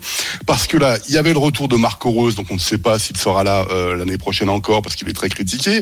Il y a le jeune Adeyemi qu'on a beaucoup critiqué lors de la première partie de saison, en est à deux buts en deux matchs. Il est en train de jouer. On parle beaucoup de Bellingham, évidemment, euh, mais il a été très moyen dans ce rencontre contre Fribourg. Il y a évidemment émotionnellement le premier but de Sébastien Haller sous ses nouvelles couleurs, et ça, ça fait du bien par rapport à ce qu'il a vécu. Et puis il y a un joueur dont on parle quasiment jamais, ou qu'on ne parle plus du tout, qui est un joueur que j'ai beaucoup attendu dans ma carrière, à l'époque où il était à Leverkusen. Il est un peu remplaçant de luxe un peu partout, et cette saison, il est en train de s'installer euh, au Borussia Dortmund et revenir à un excellent niveau. J'ai envie de dire sa maturité, c'est à 27 ans. C'est Julian Brandt. Euh, et Julian Brandt, tu sais, moi je l'ai connu à Leverkusen. Il était euh, euh, quasiment un tout droit dans le 4-2-3-1 à l'époque, etc. Et là, tu le vois jouer maintenant au milieu de terrain. C'est presque le le complice de Bellingham à chaque fois. Et donc tu peux le faire jouer évidemment à gauche, à droite, milieu offensif, derrière l'attaquant. Il a, il travaille beaucoup à la, sur la récupération maintenant. Et donc je trouve que ce Borussia Dortmund, même si tout n'est pas parfait et même si on est encore loin de ce que je pense que peut produire cette équipe, parce qu'il y a quand même des joueurs comme Daoud, Malen qui euh, est sur le banc, le jeune Raina évidemment l'américain, en n'oubliant pas Bruno Gittens, Moukoko qui était aussi sur le banc. Tu as quelque chose où J'aimerais bien qu'ils fassent une, une épopée européenne parce que je les sens capables de le faire. Malheureusement, ils sont parfois un peu, un peu fébriles. Ça va être Chelsea, ça va être un super test, je pense. Je sais pas comment est Chelsea en, en Angleterre. Alors j'ai vu quelques matchs, j'ai repéré que c'était quand même assez solide. Ils commençaient à avoir certains résultats pendant un moment. Euh, je- moi, je suis très très excité. Et puis en plus, le fait que Sébastien euh, marque son premier but en Bundesliga sous les couleurs du Borussia Dortmund, ça fait du bien. Et donc voilà, vivons la semaine prochaine. Ce sera le 15 février. C'est 15 pas encore ça, hein, mon cher euh, Julien Chelsea. Hein. Euh, match match nul. Tristoun ce week-end. très très compliqué malgré la, malgré le- les nouvelles recrues, Enzo Fernandez notamment titulaire, euh, Mikhailo Mudrik aussi, mais non, ça a été encore très très moyen, euh, très pauvre dans le jeu, même s'ils ont eu quelques occasions, mais très pauvre dans le jeu. Euh, et on a appris aussi que Benoît Badiachil ne jouera pas avec des champions. Vous avez expliqué le problème, hein, ils avaient ils avaient recruté 7 joueurs, seulement 3 pouvaient être euh, euh, enregistrés sur la sur la liste des, des joueurs pour la, la, la Ligue des Champions. Ben ce sera pas Benoît Badiachil, pourtant qui est très bon en, pr- en première ligue, je comprends pas du tout. Joao Félix, Mudrik et, et Enzo ont été les trois choisis parmi les, les sept nouvelles recrues. Le casse-tête managérial pour Graham Potter euh, avec cette légion euh, euh, à Chelsea. Euh, L'Italie donc, euh, on en parle. Le, le- le- derby entre l'Inter et le Milan, je le disais, remporté par l'Inter un but à zéro. Lautaro Martinez. Toi, c'est le, ce sont les choix de Stefano Pioli, entraîneur du Milan, qui t'ont intéressé, euh, Johan.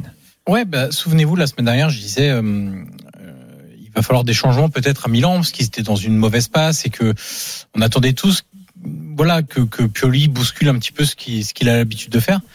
Mais je dois bien avouer que euh, bousculer, ok, mais ce qu'il a fait ce week-end contre l'Inter dans un derby, euh, en fait, personne ne comprend encore aujourd'hui. Euh, C'est-à-dire que vous, prenez la chronique de, de, Saki dans la Gazzetta ce matin. Il détruit Pioli en disant que voilà Milan c'est un sparring partner de, de l'Inter, qu'il n'y a pas eu de match, que euh, que euh, il a il a jeté en fait c'est une expression ben, je vous ai envoyé hier soir euh, jeter le travail de deux ans euh, sur un seul match. C'est-à-dire que tu as habitué ton équipe à jouer d'une certaine façon. Tu as mis en place tout un travail de fond pour travailler à la fois évidemment les questions tactiques techniques etc mais la mentalité de cette équipe. La mentalité c'est jouer haut presser être agressif euh, être dans la proposition, euh, garder le ballon, euh, être vertical à souhait, mais aussi être capable de garder le ballon et construire un peu plus lentement pour attendre des décalages, pour créer des espaces, etc. Et là, pendant deux ans, vous faites ça avec succès puisque vous gagnez le Scudetto. Et sur une mauvaise série, vous vous dites, c'est un peu, j'ai l'impression, coup de panique. Bon bah, euh, euh, puisque ça marche plus là depuis six matchs, et bah euh, tout le monde en défense. Euh, on oublie le ballon, 25% de possession quand même en première mi-temps, 25% de possession pour le Milan. Euh, tout le monde en défense, 5-3-2. Allez hop, c'est carré les gars, euh, on bouge plus, euh, on se cale là. Et, et- mais le problème, c'est que quand tu fais ça, alors déjà, moi, je trouve que pour en discuter avec des des, des entraîneurs, des techniciens, des, des formateurs dans, dans, dans voilà dans plein de discussions, euh, euh, tout le monde parle de la logique de cohérence dans un. C'est-à-dire que les joueurs ont vite fait de déceler un manque de cohérence de l'entraîneur. Et à partir du moment où ils le décèlent, Ah, c'est comme avec les profs Ils hein, le au collège. Hein. Ils le perdent. Et là, je me dis, mais comment les joueurs ont réagi quand ils ont vu Pioli, Pioli pardon, euh, prendre feu comme ça, en disant, mais attends, depuis deux ans, deux ans, ils nous répètent des trucs, et là, on fait mais tout l'opposé. C'est même pas on fait, on change et on varie un tout petit peu. C'est qu'on passe de 0 à 100%, de A à Z. Et, et, et justement dans cette dans cette idée de de- d'être bloc bas, 5-3-2, etc. Vous devez jouer donc les transitions, puisque vous n'avez pas le ballon. Vous êtes très bas, vous avez 80 mètres de terrain à remonter. Vous devez donc jouer les transitions avec des espaces qui seront laissés par l'Inter. Votre dieu d'attaquant, c'est Giroud, 36 ans, et Origi, qui est, qui est pas en forme, qui est pas à 100% physiquement, et qui est pas le joueur le plus rapide. Et vous mettez Léao sur le banc. Stéphano, il a voulu se rassurer après euh, sept matchs sans victoire. Léao, qui est, qui, qui en jeu de transition est exceptionnel parce que jeu de transition pour un attaquant, il faut faire quoi? Prendre les espaces, être capable de jouer entre les lignes et se retourner, gagner des 1 contre 1, accélérer, proposer du jeu sans ballon dans l'espace. Ah, C'est pas Giroud et Origi qui peuvent le faire ça. Donc je parle même pas de encore Gabi en défense et Thio sur le banc qui rentre en fin de match, de Messias, Kronic, Tonali, enfin je, je- au milieu de terrain. je- bref. C'est vraiment très très étonnant. Et en Italie, on se dit attention parce que j'écoutais un, un éditorialiste, journaliste, euh, Paolo Condo que j'aime beaucoup, euh, qui travaille à la Repubblica, qui travaille sur Sky Italie, et qui disait euh, attention là, Pioli il est sur une pente un peu bizarre. Euh, il faut quand même faire attention parce que là, il a tout renié euh, son travail sur un match. Euh, et puis surtout le discours d'après match. Oui, mais non, c'était bien. Moi, je trouve qu'on n'avait pas été trop mis en danger. Bah oui, t'as pas été trop mis en danger, mais tu prends quand même un but et puis t'as pas mis en danger les autres. Zéro tir cadré. Euh, 25% de, possession en première mi-temps, zéro tir tenté en première mi-temps, zéro tir en 45 minutes. Donc euh, attention, euh, je vais pas dire qu'il est en danger, etc. Mais comme le disait ce fameux Paolo Condo, euh, à surveiller de près l'évolution ou l'involution de, de Pioli, parce que Milan maintenant a des, des objectifs beaucoup plus importants que quand Pioli est arrivé. Tout à fait. Le Milan qui est sixième, hein, qui a glissé euh, au classement, sixième, 38 points, à euh, égalité de points hein, avec les- la Lazio, la Ligue des Champions. Hein. qui a été accrochée à, à Vérone d'ailleurs, euh, la Lazio, Ouais, exactement. euh, ce soir. Euh, les gars, la minute, c'est parti pour la minute de Julien Laurent. de Julien Laurent. C'est bien ça. Julien, on envoie la musique. Connais pas. C'est très simple hein, pour moi. C'est très très simple parce que imaginez, imaginez un monde où Liverpool jouerait bien au football, où Liverpool gagnerait des matchs, où Liverpool ne serait pas dixième. Imaginez un un monde où Liverpool serait pas humilié à Wolverhampton 3-0 euh, samedi, un monde où euh, Jurgen Klopp aurait des solutions. euh, nous dirait, ne nous répondrait pas, euh, bah je sais pas quoi faire. Je comprends pas. C'est ce qu'il nous répète tout le temps. Un monde, imaginez un monde où, où Jurgen Klopp ne s'embrouillerait pas avec des, des journalistes. Euh, auquel il voudrait pas répondre aux questions à cause de ce qu'ils ont écrit sur Liverpool et sur lui. Euh, imaginez un monde où bah, ça irait beaucoup mieux pour Liverpool et tous leurs supporters et on en connaît tous euh, quelques-uns parce que c'est vraiment pas la bonne saison. Ils sont dixièmes, ils ont donc encore perdu leur septième défaite de la saison déjà pour huit victoires seulement et, et cinq matchs nuls. Euh, c'est compliqué à tous les points de vue parce qu'ils ont finalement pas mal joué, mais ils ont pas pris, ils ont pas su euh, saisir leurs occasions, ils ont pas été, ils ont pas été efficaces devant le but, ils ont défendu n'importe comment. Euh, je pense que même nous les drôles de dames, on, on serait une défense à 4 meilleure que celle qu'on a vue à Wolverhampton. euh, Exagère pas, Julien. samedi. Tu Non, mets- non, tu, tu mets qui en charnière d'ailleurs? Bah, Bah, c'est toi et moi, parce que les autres c'est des pipes, donc euh, y a que toi et moi, Nico. Ah, hein. moi, je confirme. Euh, Ah, défense, défense à 3 avec deux pistons. Donc nous, nous on est en défense centrale, Julien. Euh, moi, je suis en défense centrale. Ouais. c'est mon Il faut des mecs qui courent sur les côtés. Hein. Ah J'ai un doute non, sur euh, Fred. Armel. Non, Moi, mais je suis nous, on court pas, hein. on bétonne derrière, on court pas, personne ne court, on reste là Mais bien euh, dans la surface. Et dis-moi, Julien, au mois de novembre, on était tout chaud en disant Ouais, Real Liverpool en Ligue des Champions au mois de février. Et finalement, bah, les deux équipes sont pas en forme. Non, comme Bon, tu au dis, passage, il c'est y a quand même une arnaque avec euh, Liverpool et les Beatles. Il faudrait quand même dire que Liverpool C'est et les. Beatles, c'est Hambourg. Et oui. Kaiser Keller, ça vous dire quelque chose? Non. La rencontre avec Ringo Starr? Non, mais en tout cas, je, je vois que tu es en train de Ah, marcher voilà. sur la minute euh, euh, accordée Non, à Julien Laurence. hein. euh, Pour une fois qu'on peut piquer un Mais peu non, aux mais Anglais, c'est- euh, de la culture, les gars. Ils se sont rencontrés. Enfin, Ringo Starr, ils ont connu, ils l'ont connu Ah, avec Ringo Starr. À Hambourg. Ah oui, oui, oui, Hambourg. Ringo Starr. C'était avant, c'était avant l'Indra, c'était avant le Mundu. Ouais. Et c'est Ouais, là qu'ils ont été connus Ringo Starr, entre, c'est pas le mec le plus important. pas le entre leader, c'est 1960, Beatles, hein, entre permettre, 1960 et 1962, c'est là-bas qu'ils sont connus. Paul McCartney et désolé, John c'est Lennon avant sont rencontrés à Liverpool. Hein, mon cher Polo. Tu réécris l'histoire comme souvent, Polo, c'est insupportable. Je ne réécris jamais l'histoire. Julien, ta minute est terminée. Tu peux rajouter quelque chose si tu veux. Non, mais juste bon. que voilà, c'est c'est euh, c'est triste dans un sens hein, de voir. De toute façon, tous les cycles ont une fin. Euh, Eric Ten Hag le rappelait quand il est arrivé à United. Euh, ça arrive à tous les clubs d'un moment de de plus être au top comme ils l'ont comme ils l'ont été, mais d'avoir vu cette, cette si belle équipe de Liverpool ces dernières années et de la voir aujourd'hui où elle est, c'est vrai que ça fait quand même un petit peu mal au cœur. Et je sais pas maintenant où où club peut aller et où cette équipe va va aller où elle va finir, mais mais ça sent vraiment la, la fin d'un cycle, mais du d'une mauvaise façon. C'était de Julien Laurence. Je Alors, suis peut-être né à Liverpool, mais j'ai grandi à Hambourg. John Lennon. D'accord. Bon, il s'est construit, il s'est construit à Liverpool surtout musicalement, j'ai l'impression. Moi, Hambourg, euh, dans le sillage. Non, de non, mais euh, il raconte des conneries, John Lennon. Allez, euh, restez avec nous. Euh, La suite de Génération After spécial drôle de dame, bien sûr. Alors beaucoup de messages pour nous dire. Parlez pas de Manchester United et de Ten Hag. On l'a déjà fait et on va le refaire. Ne vous inquiétez pas. On peut malheureusement pas parler de tous les heures. Dans un instant, Clément Grenier est avec nous, notre invité milieu de terrain de Majorque dans euh, la Génération After sur RMC. À tout de suite. RMC, 20h22h, Génération After. Nicolas Jamin. Avec Polo Breitner, Julien Laurence et Johan Crochet, Fred Armel également. Les gars, on est ensemble jusqu'à 22h, bien sûr, dans un instant. À 22h, Nico Villas prend le relais avec Flo Gautreau et Daniel Riolo. Daniel qui sera avec nous d'ici euh, 15 minutes pour euh, poser euh, ses questions du week-end. Euh, à vous quatre, messieurs. Mais d'abord, notre invité. On accueille un homme qui a terrassé le Real Madrid ce week-end. Formé à Lyon, il a brillé, passé par euh, la Roma, Rennes, Guingamp et donc aujourd'hui milieu de terrain de Majorque. Clément Grenier est dans Génération After. Salut Clément Bonsoir à tous. Un plaisir de t'accueillir Clément. euh, Clément. Bonsoir. Bravo. Clément. Donc tu as donc battu Bonsoir. le, le Real avec tes coéquipiers. Bon, tu es entré en fin de match. Hein. tu as forcément une part de responsabilité. Pas la plus grande, mais quand même, tu as joué euh, plus de 10 minutes avec ton équipe ce week-end. Euh, tu réalises que vous avez offert le titre au Barça, comme le disait Fred tout à l'heure? Non, je je pense pas. Euh, la saison est encore longue, il y a encore 18 journées. Euh, je pense qu'ils ont encore les moyens de, de, de revenir, mais pour nous, c'était très important après notre défaite la semaine dernière à Cadix où on a perdu 2-0, où ça a été un peu compliqué. Donc, euh, c'est une belle surprise euh, d'avoir gagné à domicile contre, contre les Real. Comment tu analyses cette victoire de ton équipe là, face, face au Real et comment tu lis euh, la forme du moment du, du Real Madrid?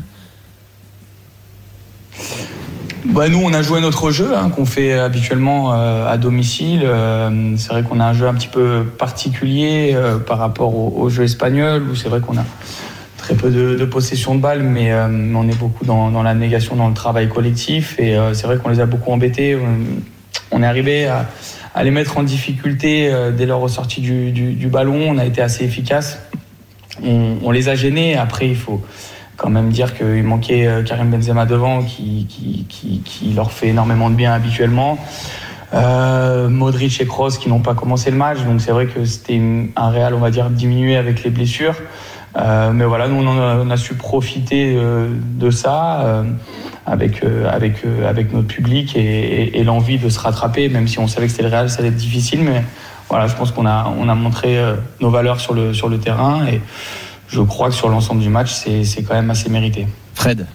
Salut Clément, ravi de, de- de te parler. Alors beaucoup de gens m'ont dit hein, quand j'annonçais que tu étais chez nous ce soir euh, sur Instagram et sur et sur Twitter en disant mais il faut que tu lui poses la question qu'est-ce qui s'est passé avec Vinicius? On y reviendra tout à l'heure avec euh, avec Daniel parce qu'il y a vraiment un gros, une grosse grosse polémique en Espagne depuis des semaines sur Vinicius. Tu t'es un petit peu embrouillé avec lui et on a l'impression que euh, il était très énervé. Est-ce comment toi tu vois cette histoire Vinicius qui prend des, qui prend un- une propor- des proportions hallucinantes en, en Espagne?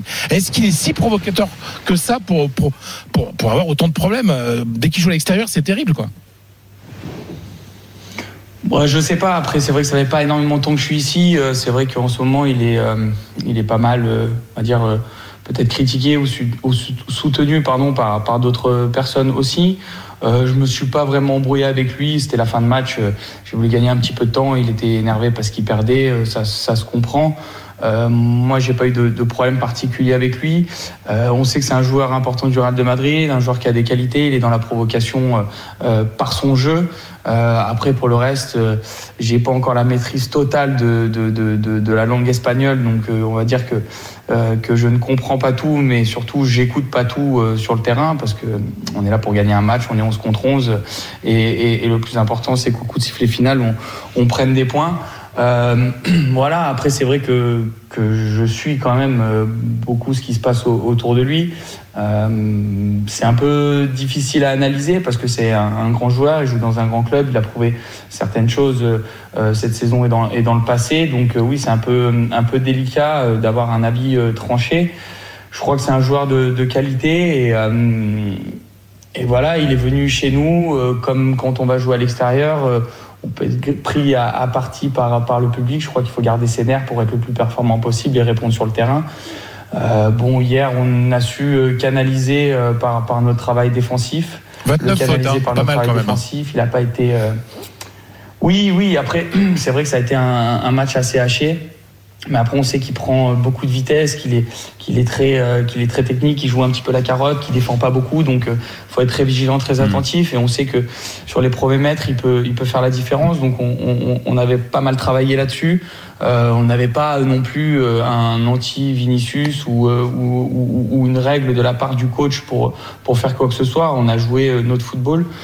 Et euh, voilà, il n'a pas été euh, si efficace que ça, tant mieux pour nous, même s'il a provoqué ce, ce penalty. Mais, euh, mais voilà, pour nous, euh, c'est vrai que ça a été euh, plutôt, on va dire, intéressant et en notre faveur. Clément Grenier qui est avec nous dans Génération After, spécial drôle de dame, milieu de terrain de Mallorca, dixième de Liga, on en parlait, maintien, ouais. Avance un peu quasi assuré, 28 points, 9 points d'avance sur le premier relégable. Je rappelle que Clément, tu resteras à jamais l'homme qui a marqué le but du maintien euh, pour euh, Mallorca euh, lors de la dernière journée face à Osasuna. C'est important dans l'esprit des, des supporters de, de- de ton- de ton club. Cette saison, en revanche, tu as été titulaire six fois sur les 20 matchs joués en Liga par, par ton équipe. Comment tu l'expliques et comment tu le vis surtout? Oui, c'est vrai que c'est pas euh, c'est pas évident, euh, très honnêtement. Euh, j'ai fait une bonne- préparation estivale euh, pendant mes vacances. J'ai fait euh, une bonne préparation avec le club, avec des bons matchs amicaux. J'ai pu enchaîner au début de saison, c'était plutôt pas mal passé. Puis après, j'ai eu un petit creux. Euh, je m'y attendais quand même un petit peu parce que c'est vrai que la saison d'avant, j'avais pas euh, énormément joué, donc je savais que ça allait arriver à un moment donné. Euh, voilà, ça a été un peu long. Euh, je suis un compétiteur très exigeant avec moi-même, donc euh, pas satisfait à, à 100% de mon rendement, mais il y a quand même des choses qui sont qui sont positives. Euh, J'ai pu aussi pas mal enchaîner en Coupe du Roi, Euh, donc ça m'a fait du bien aussi de prendre quelques minutes dans la période où j'avais moins de temps de jeu en Liga. Et puis euh, ces dernières semaines, ça a été un, peu mieux, donc j'espère pouvoir enchaîner et aider l'équipe euh, en faisant euh, voilà ce que je sais faire sur sur le terrain, en apportant mon expérience et, mes qualités, voilà. Mais oui, on est, moi, je suis jamais satisfait. On n'est jamais satisfait de, ce que l'on a, et je pense que je peux apporter beaucoup plus. Donc, c'est sûr que d'enchaîner les matchs me ferait du bien. Mais voilà, encore une fois, c'est, j'ai toujours dit, c'est un sport collectif.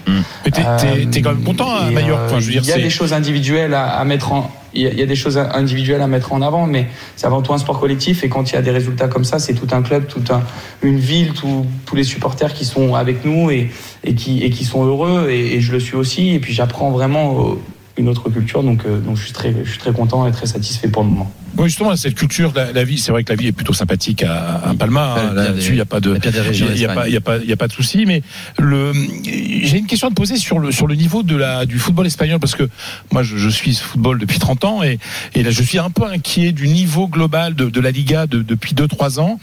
Euh, comment tu le vois, toi, parce que tu par rapport, tu as, joué, euh, voilà, as joué en France, tu as joué en Italie, etc. Comment tu juges la qualité de, la Liga qui aujourd'hui n'est plus le meilleur championnat du monde tel qu'on a pu le vivre il y a encore quelques années? Euh, j'ai pas encore assez de recul pour euh, vraiment analyser en, totalité. Il y a des équipes qui dominent, euh, mais encore une fois, on a prouvé ce week-end qu'on était capable de, de rivaliser avec les, avec les meilleurs. Ça reste homogène. Je pense qu'il y a quand même 5-6 équipes qui dominent. Euh, ouais, 3, 4, 4, 5 équipes qui dominent le, le championnat, et puis après, ça reste assez homogène. Euh, nous, par exemple, on joue le maintien. Aujourd'hui, on se retrouve à la dixième place, donc c'est plutôt in- intéressant. Euh, Il y a le FC Séville qui est euh, aujourd'hui, je crois, 17e ou 16e, euh, qui n'est pas du 16e. tout à, à- à leur place ils sont en difficulté. Donc, j'ai pas encore vraiment assez de, de recul pour, pour analyser. C'est un championnat qui est différent, comme l'Italie est différente de la France. Il y a des qualités dans tous les championnats. Il y a pas mal de rythme. Après, c'est vrai que on a beaucoup vécu par le passé des, des Barça Real de, de- de très très grande qualité. Euh, Aujourd'hui, je pense qu'ils sont quand même au, au top niveau eux aussi. Euh, voilà, je, j'en dirai peut-être un peu plus dans, dans quelques mois, mais ça reste quand même un, un- un championnat très compétitif euh, et très homogène avec, euh, avec des qualités différentes de, par rapport au championnat allemand, par exemple, ou, ou français, anglais ou, ou- ou italien. Justement, euh, question sur euh, ton passage en série à Johan. Oui, évidemment, Clément, moi je me souviens de, de tes six mois en Italie qui t'ont, euh, visiblement, si j'en crois, euh, certaines interviews que tu avais données euh, t'ont assez marqué. Euh, je voulais que tu me parles de deux choses, euh, que tu, tu nous parles, pardon, de deux choses. La première, c'est euh, Luciano Spalletti, que tu as eu comme entraîneur, qui aujourd'hui fait un excellent travail à, Naples, qui est mis en avant parce que Naples est, est en tête du, du, du championnat et caracole en tête et a fait des, des très bons matchs en Coupe d'Europe. Et puis la, la deuxième chose, euh, Spalletti qui est pour moi un des meilleurs entraîneurs italiens de, de sa génération.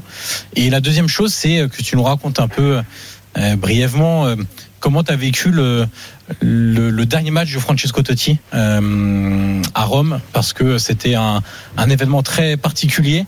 Euh, tu étais présent, euh, il y a à peu près 80 000 personnes qui pleuraient, Euh, il y a même euh, des joueurs qui pleuraient aussi. Euh, je voulais que tu nous racontes un peu cette journée si spéciale.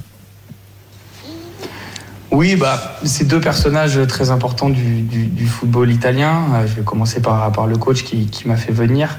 Euh, c'est un grand entraîneur avec énormément d'expérience, mais avec moi et avec nous, en tout cas, un côté humain extraordinaire. Euh, J'ai encore une anecdote. On a joué contre eux en, début de saison avec, avec Mallorca en amical. Euh, voilà, il est venu vers moi, il m'a pris dans les bras, il m'a parlé pendant, pendant deux minutes, euh, en me reparlant de ce qui s'était passé euh, à Rome, euh, me parler de la famille, etc. Donc voilà, moi je, je- dois le remercier par rapport à ça. C'est quelqu'un de très honnête aussi, parce que quand il m'avait fait venir, c'est pour ça aussi que ça m'a marqué Rome, parce que quand il m'a fait venir, il a été vraiment très très droit et très franc avec moi en me disant que je venais pas en tant que titulaire, qu'il avait son, son trio euh, qui était magique à ce moment-là, euh, de Rossi devant la défense, devant la défense pardon, Nengolan et, et mais que derrière il avait que Paredes pour euh, euh, et Gerson qui était un peu jeune aussi, qui est passé par Marseille, Euh, mais il avait besoin d'un troisième milieu de terrain euh, euh, pour compenser. Il jouait sur tous les tableaux et, euh, et voilà, c'était à moi de, de m'entraîner. Je manquais de rythme euh, parce que j'étais plus euh, euh, compétitif à, Lyon. En tout cas, je jouais pas les week-ends, je faisais que m'entraîner. Donc, il avait été très clair avec moi. Et puis, euh, bon, malheureusement, il est parti à l'Inter par la suite avec Federico Massara qui m'avait recruté également. Et, ça, c'est mon prêt, mon, prêt, l'option d'achat n'a pas été levée. Donc, ça a été un, pas un échec, mais, mais voilà une petite déception parce que je me sentais vraiment bien à Rome. J'avais été très bien intégré euh, par Vincent Candela, qui, que je dois remercier aussi, qui n'était pas au club, mais, qui est romain et, euh, et qui m'avait bien intégré au sein, du groupe avec euh, d'ailleurs Francesco Totti et Daniele De Rossi. Donc oui, je, retiens que, du bon de, la Roma, une grande expérience footballistique avec des grands joueurs, un grand club et, et voilà, c'était fantastique en tout cas pour moi et avoir cet entraîneur-là m'a fait grandir en six mois, m'a fait grandir peut-être de deux ou trois ans. Donc euh, donc c'était euh, c'était c'était top. Et puis euh, oui, Francesco Totti, bon. euh, je, je pense que avant d'arriver à Rome, je ne me rendais pas compte de vraiment euh, sa popularité à Rome, mais aussi en Italie. C'est euh, pff, ouais, c'est comme le pape. J'ai envie de dire. Je prends le risque de le dire, mais c'est c'est comme le pape. C'est vraiment extraordinaire. C'est et puis c'est un grand footballeur. euh, voilà, on, on connaît tous ses talents euh, sur le terrain, mais en dehors c'est une très très grande personne. Et, et quand vous voyez toute la semaine avant son dernier match, euh, les gens en ville ou, ou les gens autour du centre d'entraînement ou même euh, au restaurant qui vous demandent des places en pleurant, en se mettant pratiquement à genoux devant vous pour pour aller euh, saluer une dernière fois le, le- le capitano, euh, voilà, ça, ça veut tout dire. Euh, J'ai cette anecdote aussi, tous les bus de Rome euh, sur ces dernières journées euh, n'avaient plus de numéro. Vous savez, les bus, les bus Les numéros de ligne, de ouais. la ville, quoi. C'était écrit gra- grazie, grazie capitano numéro 10, quoi. Voilà, bon, ça, ça veut tout dire. Est-ce qu'aujourd'hui à Paris, on est capable de, de faire ça, par exemple? Je ne sais pas. C'est dire la légende de, de ce club et la légende de, de- ce football italien. Mais euh, voilà, lui comme De Rossi m'ont accueilli les bras, les bras, les bras ouverts. Ça a été extraordinaire. Euh, Edin Zeko qui finit meilleur buteur de cette saison-là, euh, qui nous offre à tous un cadeau. Enfin. Voilà, j'ai énormément d'anecdotes et c'est pour ça que j'en retiens que, que, que du bon de, de la Roma avec tout le, le club, l'ensemble des, des supporters et, et, et l'ensemble du club en général. Voilà. Et tu as eu la chance de le vivre, même si c'était extrêmement court, tu, tu l'as vécu. Euh, on te réinvitera, Clément. On n'a plus beaucoup de temps. On aurait parler un peu de Lyon avec toi, ton regard, toi, ton club de cœur, euh, ton cœur qui doit saigner quand tu vois l'Olympique lyonnais. On prendra le temps d'en parler. euh, tu reviendras dans, dans quelques mois, je l'espère, dans, dans Génération After. Tu peux dire un mot si tu t'es prêt à filer un coup de main à Lyon ou pas euh, avant la fin de ta carrière T'as 32 ans et il te reste quelques saisons encore Ouais, euh, bon, ça serait magnifique. C'est, encore à 32 ans avoir des rêves. Ce serait magnifique de, de retourner à Lyon. En tout cas, mon cœur est lyonnais et, euh, et tout le monde sait au, au club et que, j'aime que j'aime ce club et évidemment que, que je me sens très bien physiquement. Donc on, on sait jamais, mais euh, voilà, je, je, je me prends pas la tête avec ça. Je, je suis focalisé sur ma saison à, à Majorque pour se maintenir. Il nous reste 18 matchs euh, à fond et, et je suis très bien ici avec ma famille. Donc on, on verra ce qui se passera dans dans le futur, mais, euh, mais je les suis de près et, et je leur souhaite le meilleur pour cette fin de saison, évidemment. Bon, et c'est ton coach que tu es un excellent tireur de coup franc ou pas? Tu lui as montré à l'entraînement, tu lui as dit? El Basco oui, Aguirre. bon, bah, il, il- il sait, euh, il sait, il connaît, il connaît mes qualités. Voilà. Après, c'est à moi de continuer de, de travailler au quotidien euh, pour euh, jouer un peu plus, avoir plus de, de confiance, de rythme, et, euh, et j'espère, euh, j'espère bien aider l'équipe euh, sur cette fin de saison.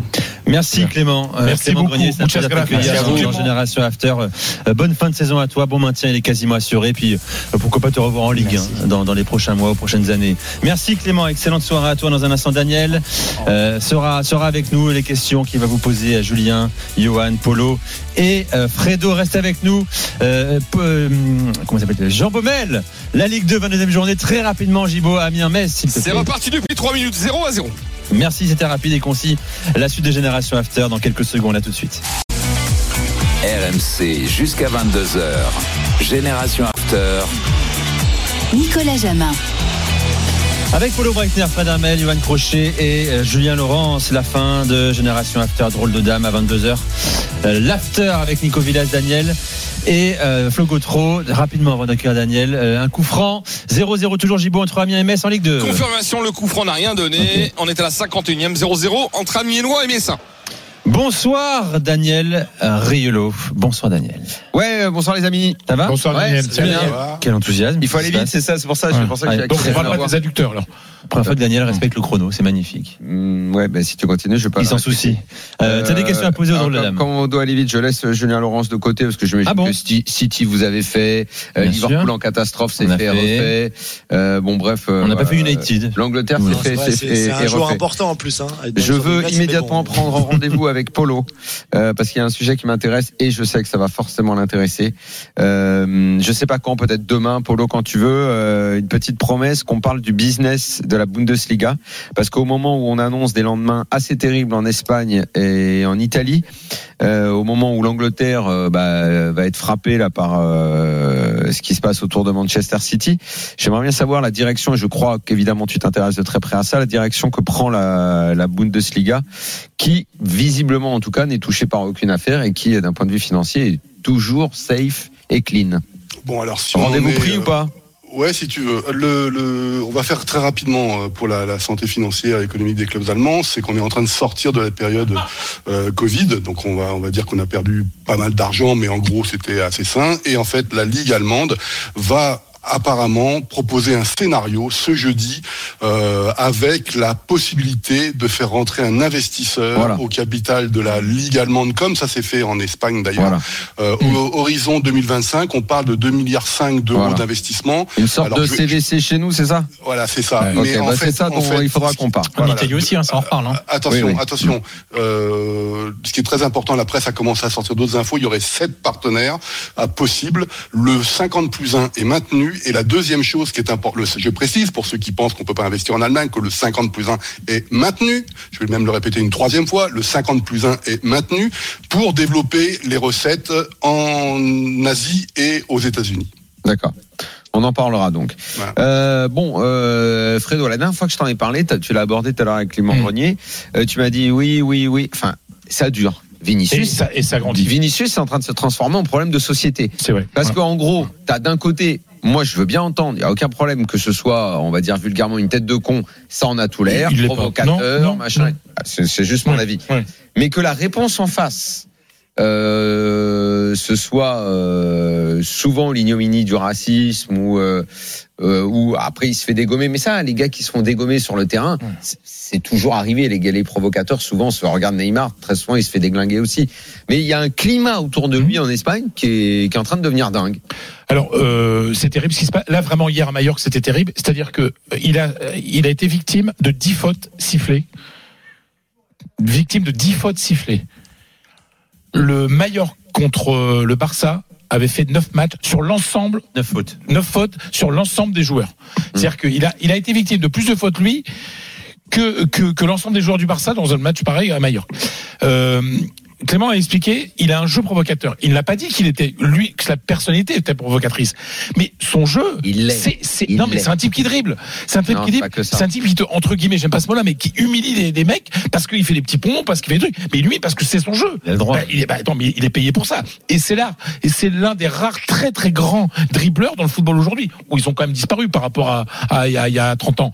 Donc, euh, euh, Vinicius, c'est un jeu qui énerve les autres. On le casse, et surtout, et moi je vais le dire, je pense sincèrement qu'il y a un gros problème de la presse en Espagne. Vous savez, tous ces grands programmes de débat à la radio, à la télé, euh, les chroniqueurs dans les journaux, etc., qui ont créé un. Il y a les pros et les anti-Vinicius. Et là, t'as un gamin qui euh, qui, qui, qui qui débute hein, dans le football. Hein, franchement, parce que Vinicius, il y a trois ans, il était il était pas titulaire. Hein, donc euh, euh, c'est un, un, un, un- ça fait quoi? Une grosse année qu'il est titulaire incontournable au, au Real Madrid. Et moi, je trouve ça très malsain.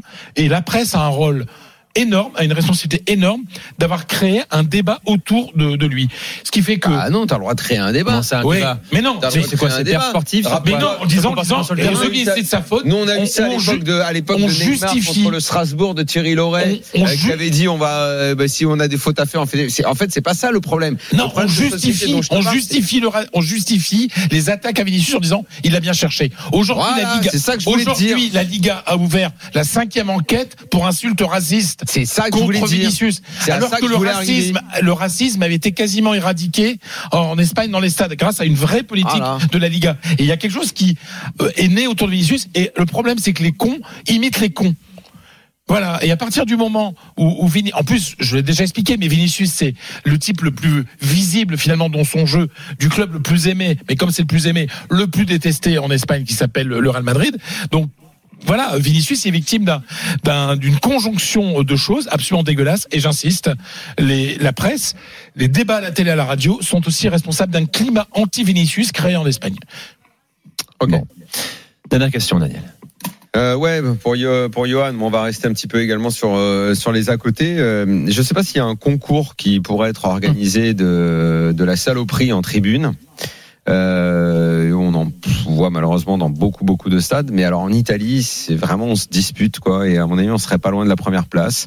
Bon, on se souvient des vieux trucs sur le Superga, euh, l'avion du Torino. Enfin, il y en a eu Le plein. hein. Ezel. Il y en a eu plein, il y en a eu plein. C'est c'est c'est c'est sans fin. Là, euh, étape supplémentaire. Ah ouais, la semaine dernière, je, je sais pas si on en a assez parlé. Les autocollants à la Roma, à l'effigie euh, d'Hitler. Alors là, je pense qu'on a touché le fond du fond du fond. Je sais pas si on pourra faire pire. Et là, c'est à La Spezia. Bon, un tout petit club italien, euh, une ville. À mon avis, il y a très peu de gens qui savent la placer sur la carte, même si c'est une belle ville. Ça dépend si on- s'ils sont allés au 5 terre ou pas. Cinque Terre. Ouais. Ça peut aider. voilà.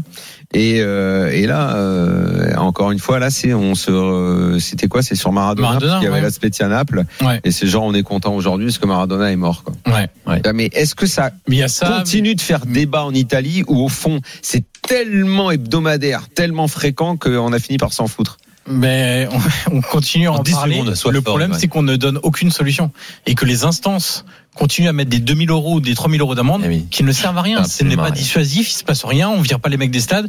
Les insultes sur les Napolitains, Vésu, vas-y, réveille-toi, lave les Napolitains, etc. Ça, ça C'est est toutes les semaines. C'est toutes les semaines. C'est tout le temps. C'est toutes les semaines dans tous les stades d'Italie.